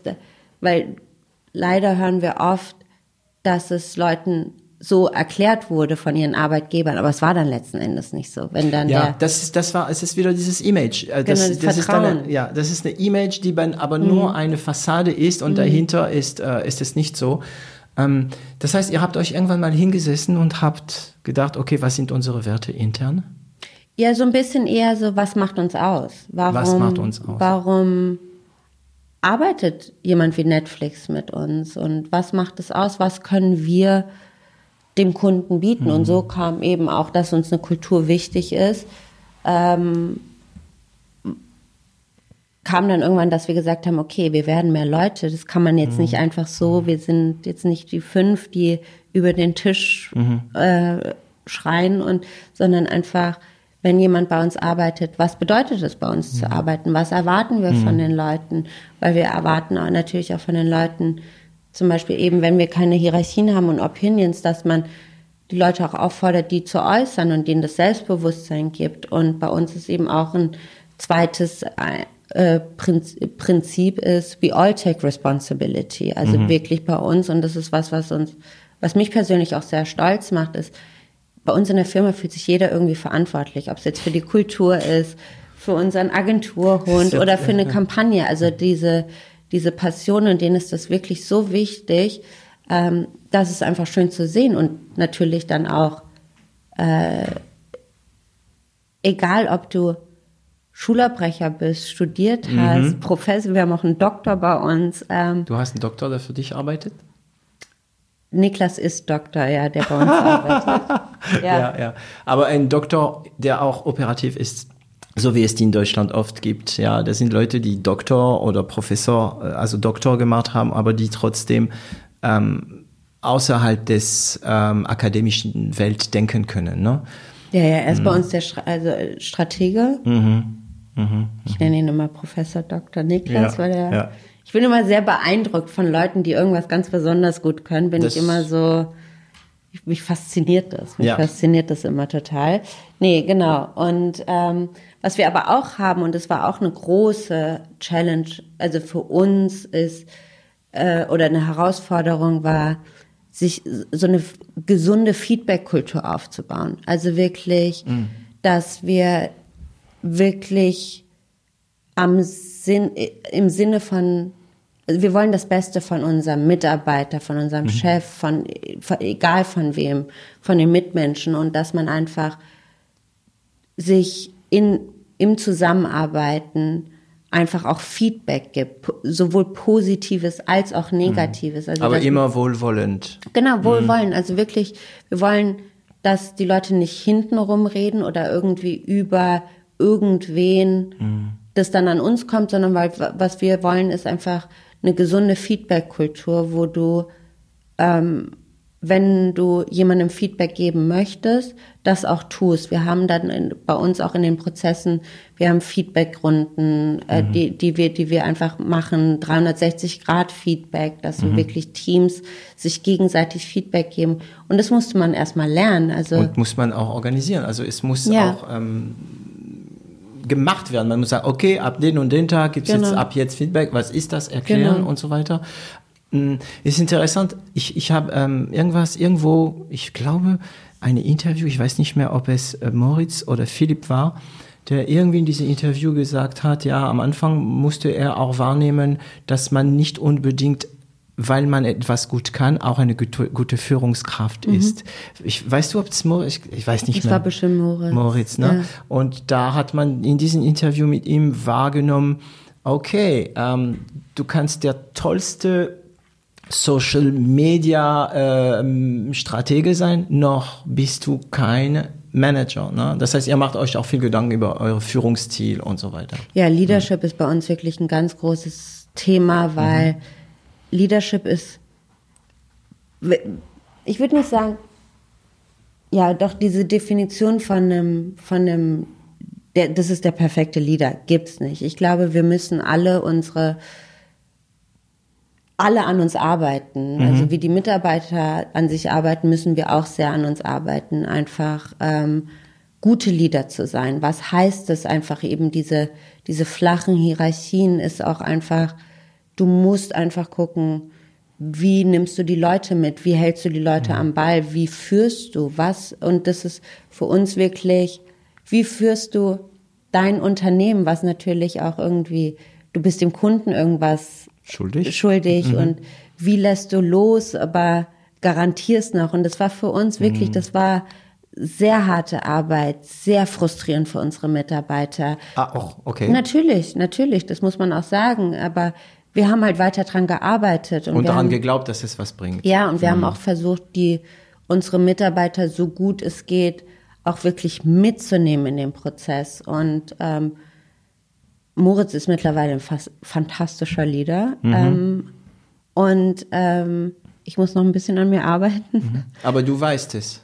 Ja, ja, ich weiß es, ich mhm. weiß es. Ich mhm. rede auch mit unseren Mitarbeitern offen drüber. Und ich muss auch ganz ehrlich sagen, ich habe ein Kind bekommen, war jetzt anderthalb Jahre nicht mehr in der Firma. Da hat sich so viel verpasst und ich bin sehr. Ah, du, du, hast wirklich einen Break gemacht? Ja, ich war immer mhm. wieder da und äh, der Austausch war da, aber ich war im Unternehmen und habe nicht richtig mitgearbeitet für anderthalb mhm. Jahre. Mhm. Und ähm, es ist fantastisch, was wie das Team sich entwickelt hat. Leute, die bei uns eben Svenja ist unsere, eine unserer ersten Mitarbeiterinnen, die hat irgendwie ein Praktikum gemacht und Jetzt? ist mittlerweile eine unserer Führungsmitarbeiter und mhm. ist auch jung. Also ich finde es einfach schön zu sehen, mhm. dass die heute an dem Punkt sind, wo sie sind und die macht das fantastisch. Also die ist, das ist, das macht mich sehr stolz, ähm, solche Leute und, in ähm, Entwicklung zu sehen. Das heißt, es, schwer für, es war auch schwer für euch, ähm, ich glaube rauszuhören, also man muss auch Kontrolle abgeben, ne? weil Klar. das ist, was du meinst, glaube ich, wenn du sagst, man ist äh, Kunden gegenüber verantwortlich, deswegen will man es am besten selbst machen, aber wie wir alle wissen, wenn wir alles selbst machen, wird nie was richtig gut. Ne? Also diese typische ähm, Manager- oder Geschäftsführer-Spruch, ah, wenn man es nicht selbst macht, dieser Spruch taugt nichts. Mhm. Ja, weil, ja, dann mach doch alles selbst, aber dann wirst mhm. du nie richtig viel machen. Also man muss abgeben, also Kunde zufriedenstellen, aber trotzdem Kontrolle mhm. an den äh, besser wissenden Mitarbeiter, mhm. ja, die, die mhm. wissen es manchmal besser als wir, äh, zu überlassen. Ähm, kannst du das gut delegieren? Konntest du das gut? Kannst du das gut? Arbeitest du dran? Ich arbeite dran. ich arbeite okay. dran.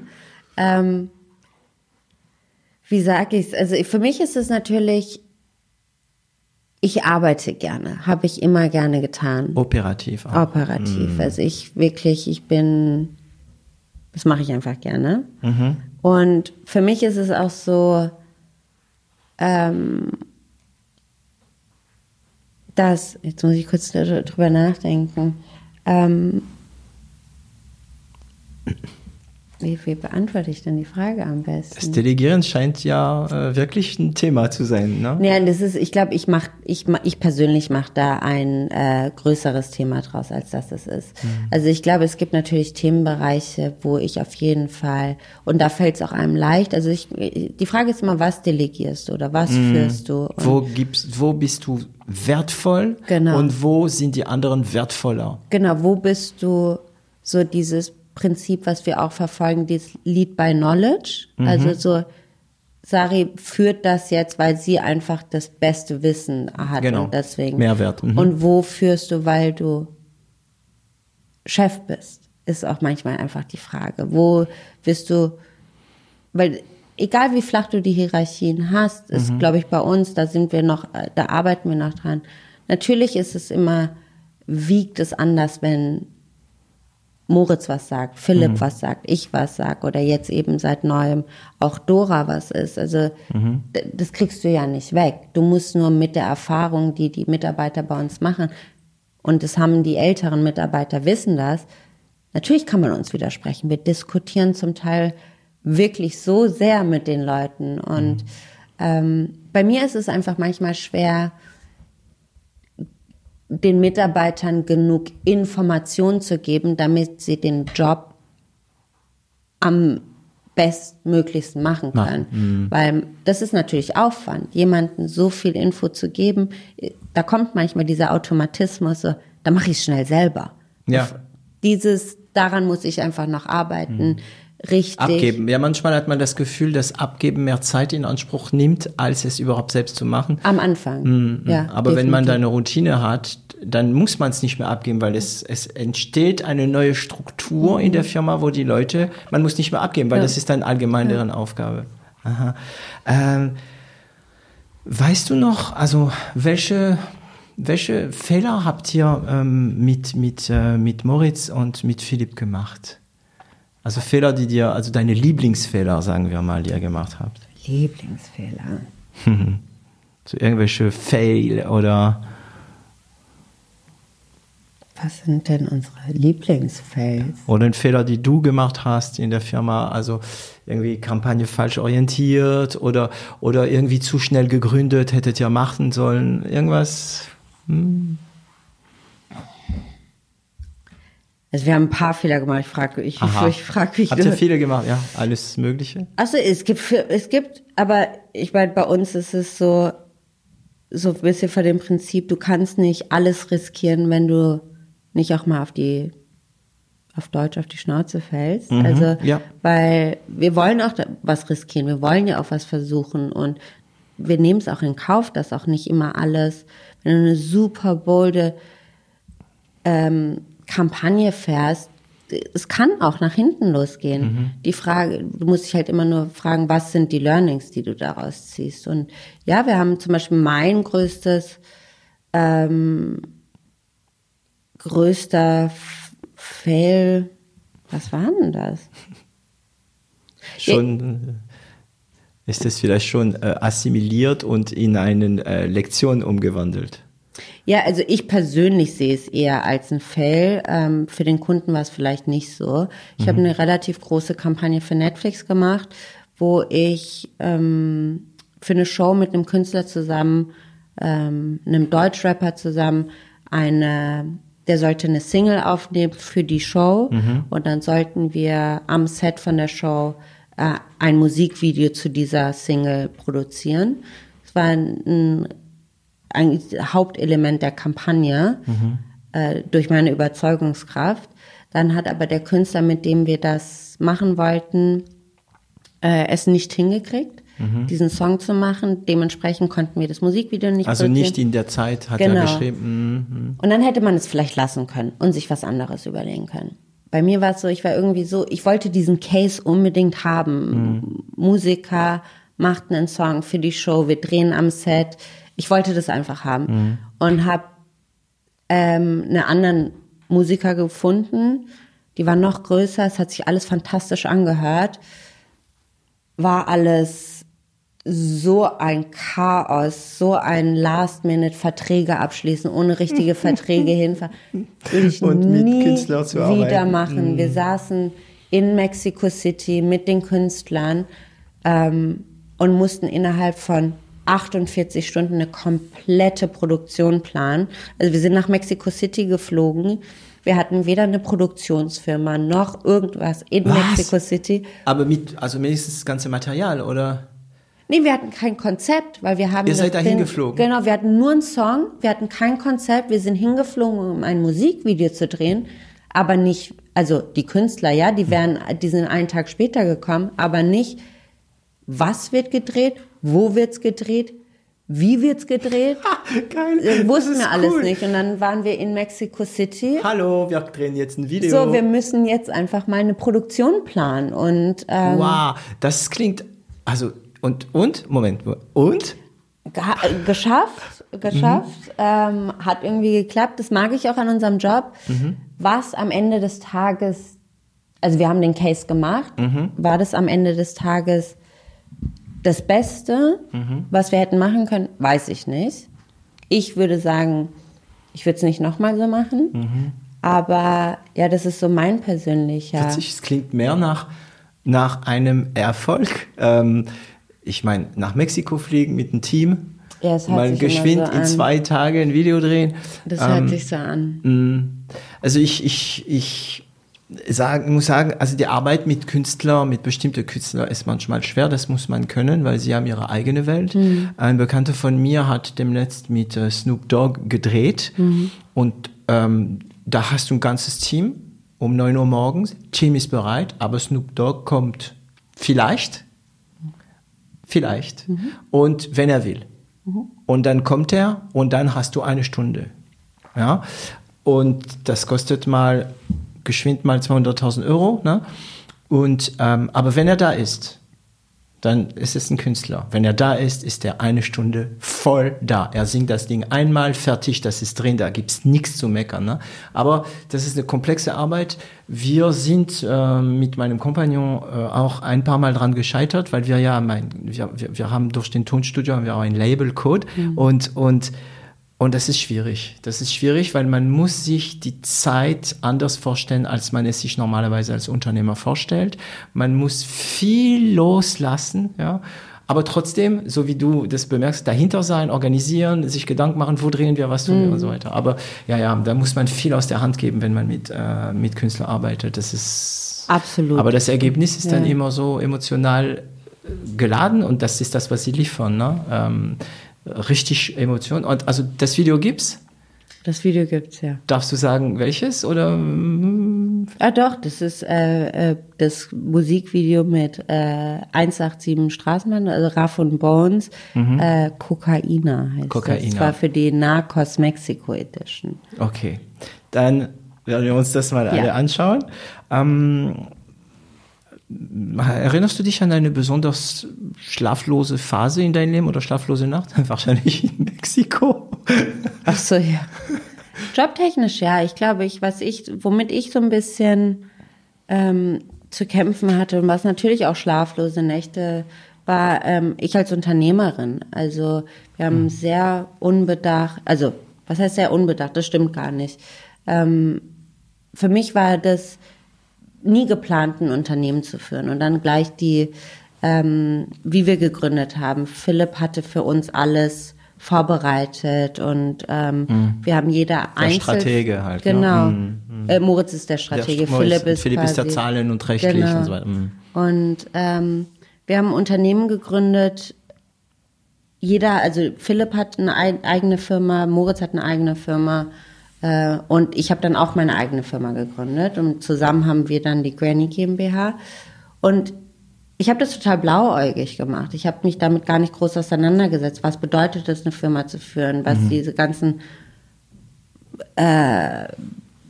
rechtlichen Sachen, zu was ich verpflichtet bin, richtigen Steuerberater, also diese ganzen Sachen so ein bisschen, Notar, das, ja, das Bü mhm. Bürokratische, das habe ich so ein bisschen, ähm, weil es jetzt auch nicht in meiner Natur liegt, muss ich auch ganz ehrlich sagen, äh, da einfach so ein paar Stolpersteine, wo ich dann ähm, auch am Anfang nicht, ähm, also auch ein paar Fehler gemacht habe und dann natürlich Angst habe, weil, äh, oh, auf jeden äh, Finanzamt und äh, mhm. Steuer. Das sind neue Welten. Genau. Und das sind Welten, die eine Wahnsinnsmacht haben Wahnsinn. auf dich. Ja. ja. Mhm.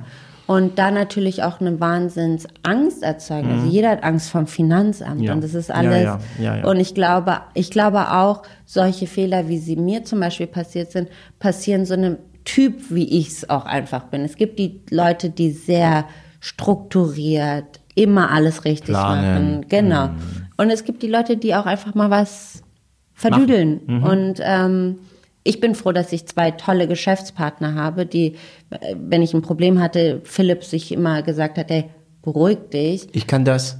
Genau, ich kümmere mich drum oder mach das und mach das.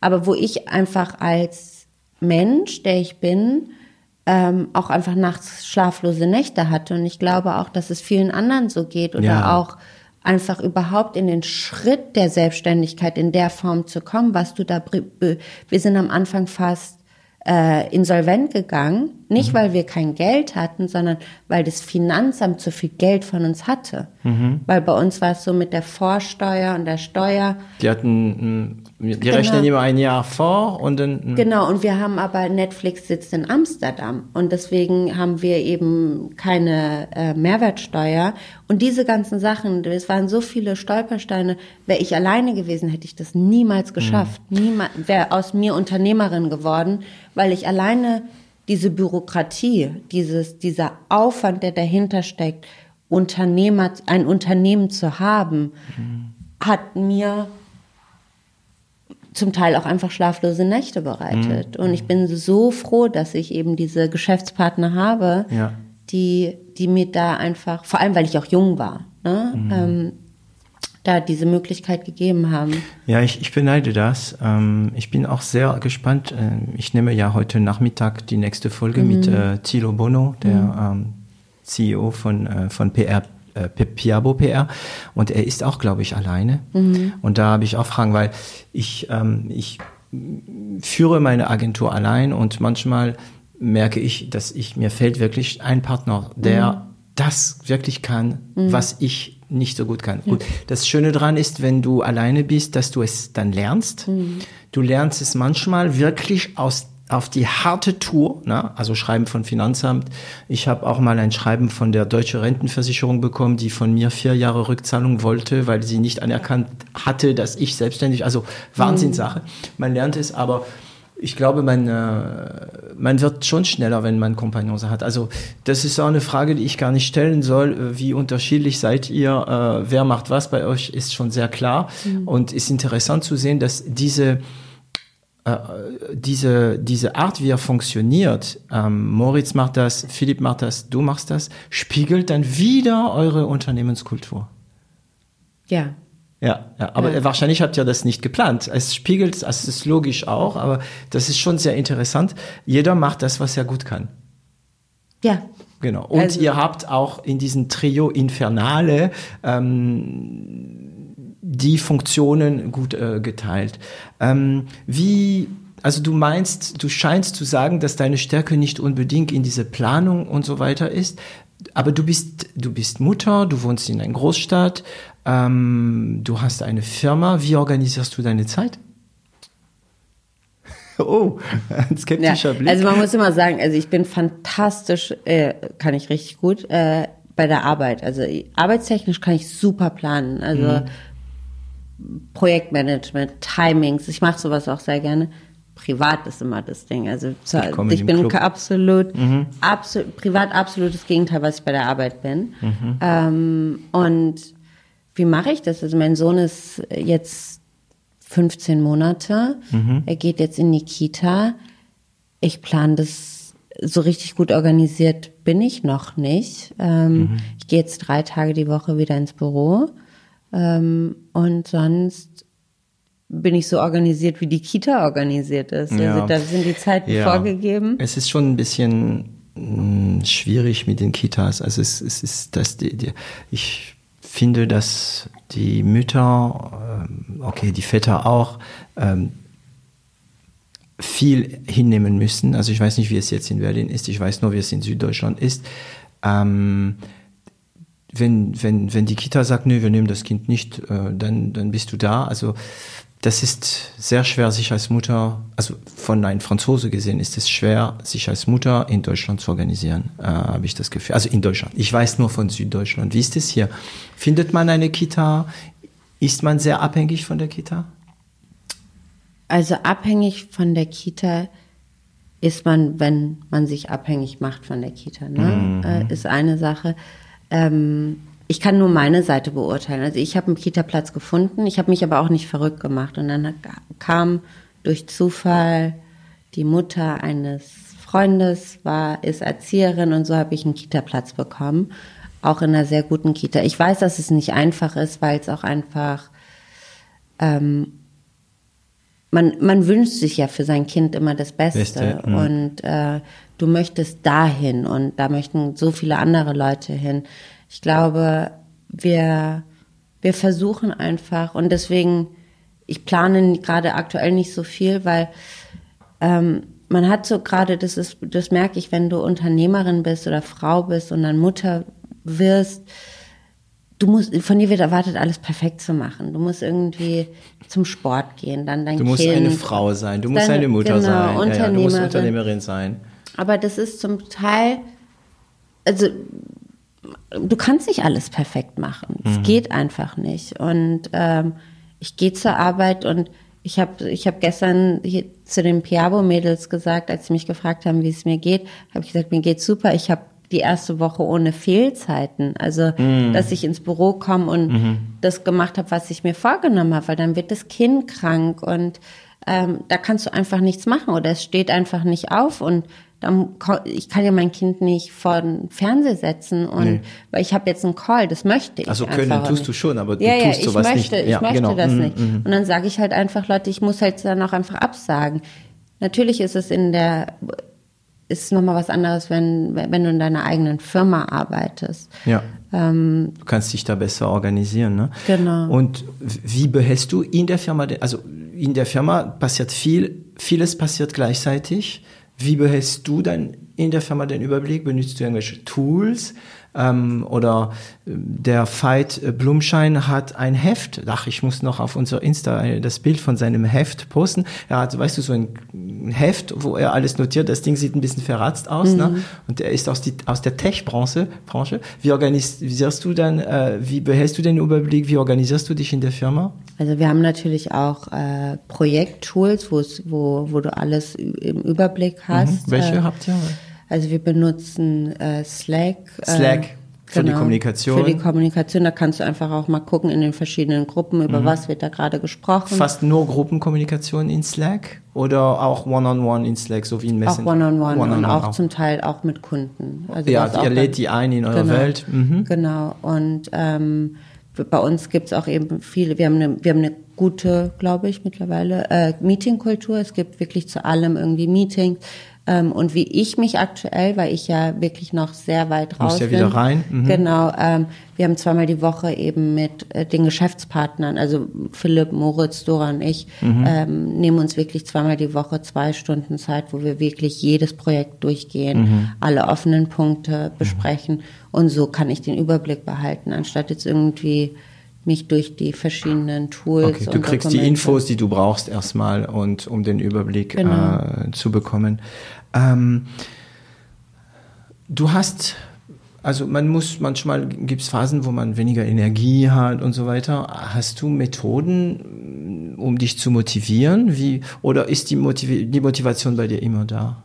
Nee, absolut nicht. Ah, endlich, endlich, weil die meisten, die ich interviewe, sagen, ja, bei mir ist das intrinsisch, ich muss da nichts machen.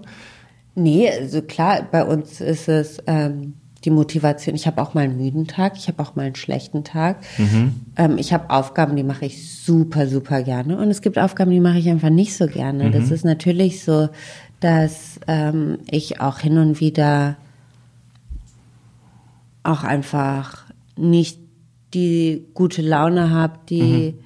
die ich an den meisten Tagen habe. Aber es ist auch okay. Es mhm. ist auch okay, mal einfach einen schlechten Tag zu haben. Du erkennst auch einen schlechten Tag? Ja, ja, und ich glaube, Leute, die mich kennen, erkennen auch einen Ja, schlechten, einen Tag schlechten von Tag, mir. ja. Die Frage, ja, und das ist, das ist okay und man kann einen schlechten Tag haben Mhm. und äh, dann wird der nächste Tag besser. Und klar gibt es natürlich manche Sachen, die vielleicht dann mal, tre dann treffe ich mich mit einer Freundin, dann trinke ich ein Glas Wein oder dann höre ich halt, wenn ich eine Aufgabe mache, die mir gerade schwer fällt, dann ma- lege ich auch alles mal beiseite und gehe für eine Stunde, mache irgendwas anderes. Mhm. Also ähm, ja, Also keine sonst, also du hast keine feste Methode, dich zu motivieren. Nee. Das heißt, du machst Sachen, die dich dann erlauben, wieder mal deine Energie äh, für unschöne Sachen aufzufüllen. Genau. Mhm. Also du bist fit. Du hast ja ein Kind, der ist eineinhalb Jahre alt. Du bist fit. Machst du was dafür? Oder bist du so eine Natur, die immer Nee, ich mache, also ich, ich, ich habe, ich mache jetzt ein bisschen Sport zu Mhm. Hause. Äh, nee, sonst mache ich ehrlich gesagt nicht. zu Hause Sport? Also mit Ja. einer Appli mit einer App oder alleine? Nee, ich mache, ich habe mir so ein äh, 90-Tage-Programm äh, von Caro Dauer äh, runtergeladen, wo du ohne Equipment, das hat mich getriggert, 26 Minuten jeden Tag. Aber man kann auch in nicht. 26 Minuten Genau. ziemlich fertig werden. Man kann Ja. sogar in fünf Minuten Ja. total kaputt werden. Also ja, ja. das ist ein gutes Programm, weil das macht nicht, das macht dich nicht so fertig, dass du nicht am nächsten Tag weitermachen Mhm. willst, sondern es motiviert dich, äh, am nächsten Tag das nochmal zu machen, weil es nur so kurz war und du kein Equipment, gar nichts brauchst. Und ähm, entwickelt sich das weiter? Also es kommen immer neue Bewegungsabläufe oder gibt es ein festen Programm? Also es gibt immer, es wird, es wird immer schwerer, Mhm. also so, dass du immer ein bisschen mehr Übungen brauchst, aber es ist einfach, es sind eigentlich ein gutes Ganzkörpertraining, wo immer jede, jedes Training irgendwie eine andere Körpergruppe. Also Ja. wenn du jetzt dann die Arme trainiert hast, ist am nächsten Tag nicht nochmal Arme, sondern dass du die ein bisschen ausruhen kannst. Das heißt, du hast jeden Tag woanders Muskelkater. Nee, gar nicht. Gar nicht? Nee, irgendwie nicht. Auch nicht am nee. Anfang? Nee, weil ich, ich, also vielleicht ist das auch die, das Gute an dem Training, dass es dich einfach nicht so fertig macht. Mhm. Das brauchst du ja auch nicht immer. Aber auf meinem Plan steht jetzt, wenn die Kita ein bisschen, re also ich hatte jetzt Kita-Eingewöhnung seit August, Mhm. wenn das jetzt steht, ähm, und das ist meine Meditation und da freue ich mich auch drauf, äh, Kickboxen. Ah, da kann man richtig rauslassen. Das ja, ist ja, da für mich, kannst das du. habe ich vor meiner Schwangerschaft Ja, gemacht. ist auch also- technisch sehr äh, schwierig. Und Genau. warum Kick und nicht Thai? Das ist so eine Mischung, Ja. weil mein Trainer einfach Kickboxen, also ich Kickboxen. glaube, es ist sogar Thai-Boxen. Und willst du auch mal ab, ab und zu nur trainieren? Oder Ich will nur trainieren. Ich will nur trainieren. Ich finde es ich find's befremdlich, jemanden zu hauen. Ich hatte, als ich jung war, eine Freundin, die äh, Karate gemacht hat und ähm, hat immer wieder so ein blaues Auge gehabt. Und wenn du als Mann mit einer Frau unterwegs bist und diese Frau hat ein blaues Auge, ist es ein ganz komisches Ganz Gefühl, weil komisch, man ja. guckt dich schon krumm Ja. an. Ne? Ähm, und wie machst du, also als Unternehmerin, wie entwickelst du dich weiter? Wie sorgst du dafür, dass du am Ball bleibst, dass du Fortschritte machst? Wo holst du die Informationen? Wie ist deine Methode, dich äh, zu entwickeln? Ähm, aktuell ist einfach gerade, wie ich mich persönlich weiterentwickle, ist äh, gerade einfach nur in unser Unternehmen reinzugehen. Also da sind so viele neue Leute, neue Gesichter, äh, auch neue Themen, die wir machen. Also wir haben, wenn du im Social Media Bereich arbeitest, da kommen immer mit neuer Plattformen, die ich einfach nicht kenne und Wie zum Beispiel, was ist die letzte? also für mich ist jetzt auch zum Beispiel TikTok. TikTok, Wir haben jetzt eine mhm. große Kampagne gemacht ähm, auf TikTok, äh, mit TikTok zusammen. ah, mit TikTok zusammen. Genau, Mhm. ähm, Für Netflix? Für Netflix. Und ähm, wir arbeiten eben jetzt auch für, für, für Sky und ähm, wir arbeiten für äh, Funk. Also da sind so viele neue Kunden und ähm, wir arbeiten für Spotify. Musik ist auch was. Und aktuell ist es für mich gerade einfach nur lernen, was die anderen schon Also können. kommen, schauen, Genau. aufnehmen, wieder reinkommen und so weiter. Genau. Ist es nach so einer Pause nicht äh, schwer wieder reinzukommen? Also wie ist die Situation? Also die, die Mitarbeiter teilweise kennen dich nicht, Mhm. ähm, aber du warst, du hast gemeint, du kamst ja immer wieder und dich zeigen, ne?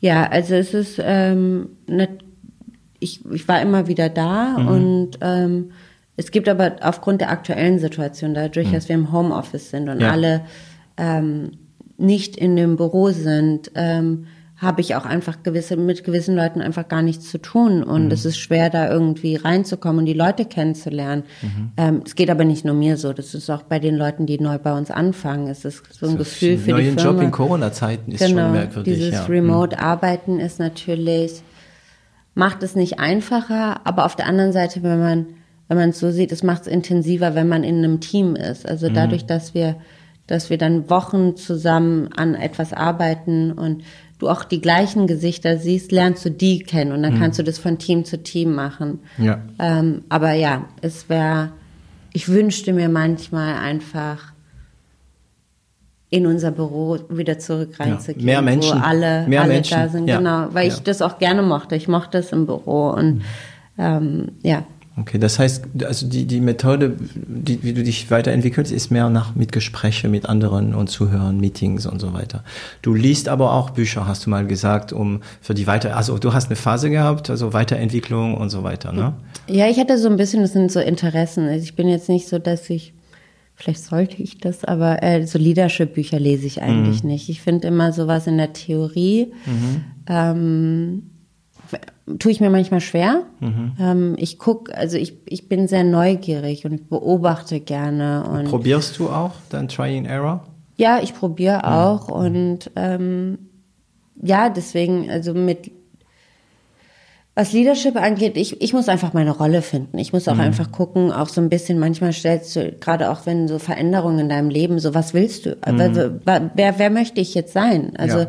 gerade bei mir ist es so, wie viel Untern Unternehmerin bin ich, aber wie viel Zeit, wie, wie gehe ich jetzt Vollzeit arbeiten? Gehe mhm. ich, bleibe ich bei Teilzeit? Das sind alles so Fragen, die man sieht, die ich mir gerade noch stelle und deswegen lasse ich das alles so ein bisschen Auf langsamer dich. ein mhm.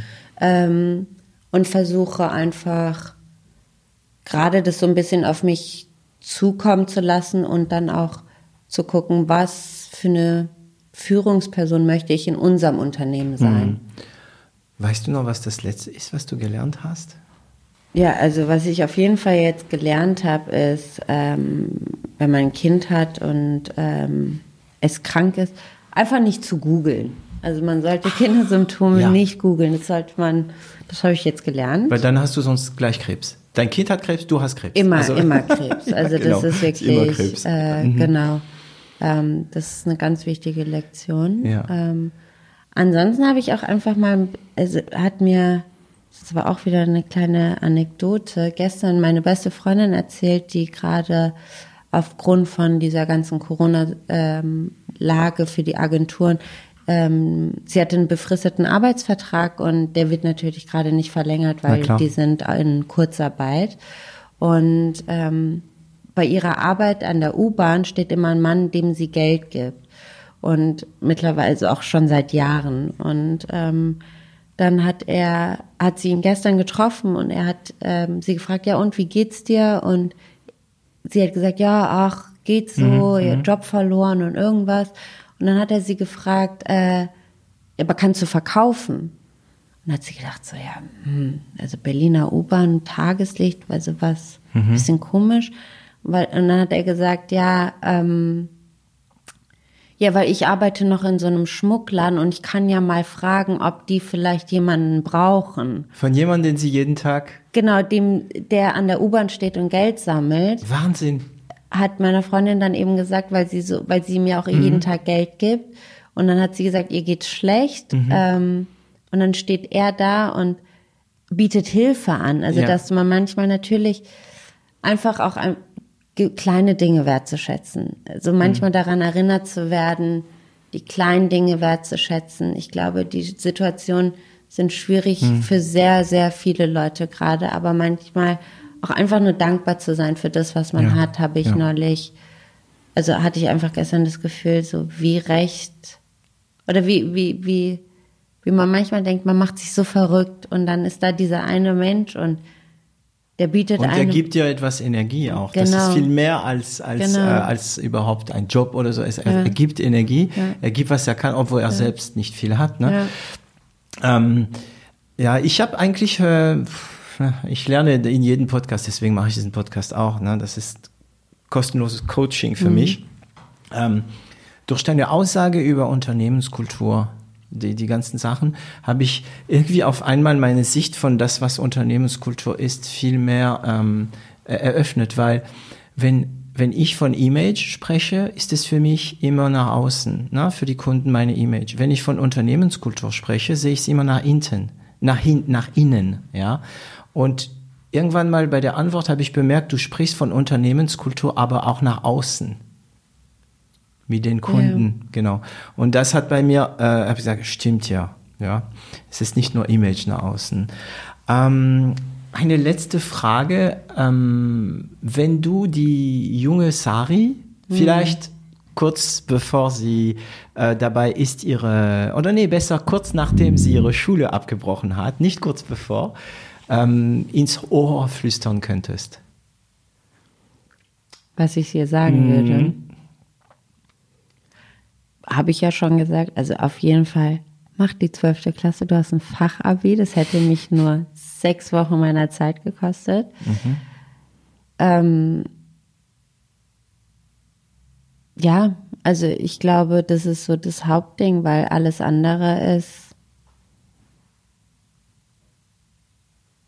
Ja, das andere ist irgendwie, mhm. wenn man sich nicht so groß Gedanken macht. Also ich war, ich glaube, ich bin heute noch sehr ähnlich wie damals mit. Ja. 18. Aber hast 19. mehr dazu, mehr Module eingebaut überall und so weiter, ne? Im ja, ich glaube, ich, ja, und das ist eben auch dieses Ding, was mich zum, oder die, die Art, die mich heute dahin geführt hat, wo ich heute bin, beziehungsweise noch an Orte führt, wo ich, ich weiß, wer weiß, wo ich in zehn Jahren bin, ich mhm. weiß es nicht. Wo willst du hin?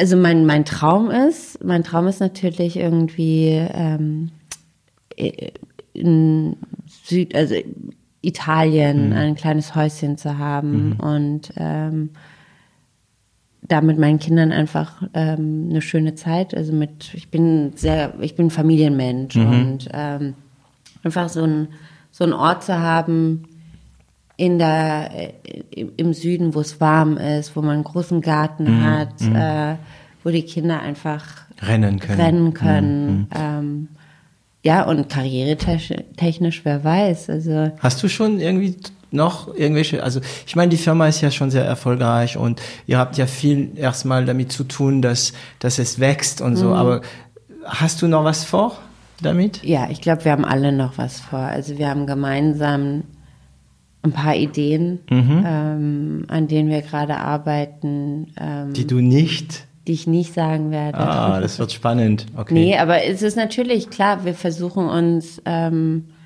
wir versuchen zu schauen, wie ist, wie ist die Zukunft? Wie muss sich eine, wie muss eine Agentur funktionieren, dass mhm. sie nachhaltig oder längerfristig irgendwie am Ball bleibt? Was sind neue potenzielle Geschäftsmodelle? Mhm. Was können wir machen?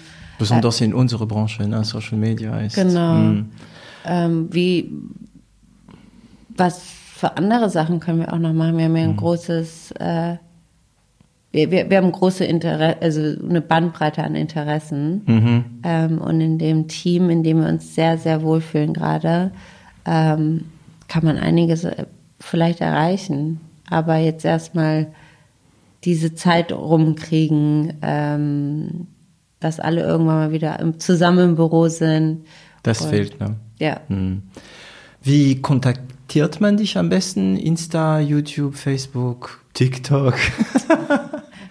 mein E-Mail. Äh, am besten per E-Mail tatsächlich. E ne? ähm, weil ich habe zwar, also unser Büroalltag, unser Job, mhm. so, soziale Medien, ich bin privat das absolute Gegenteil. Also mhm. Ich habe TikTok, äh, ich habe TikTok nicht. Mhm. Ich habe äh, Instagram, Facebook. Äh, ich bin aber erstens auf privat und mhm. zweitens äh, nutze ich das auch ehrlich gesagt gar nicht Wenig. so viel. Mhm. Bei mir ist es so, mich findest du dann wirklich im Café sitzen, die Leute anglotzen. Ja, ja. ja. Passt äh, wiederum zu dem, was du am Anfang gesagt hattest. Ich weiß nicht, warum ich das so denke, aber du interessierst dich für Mode.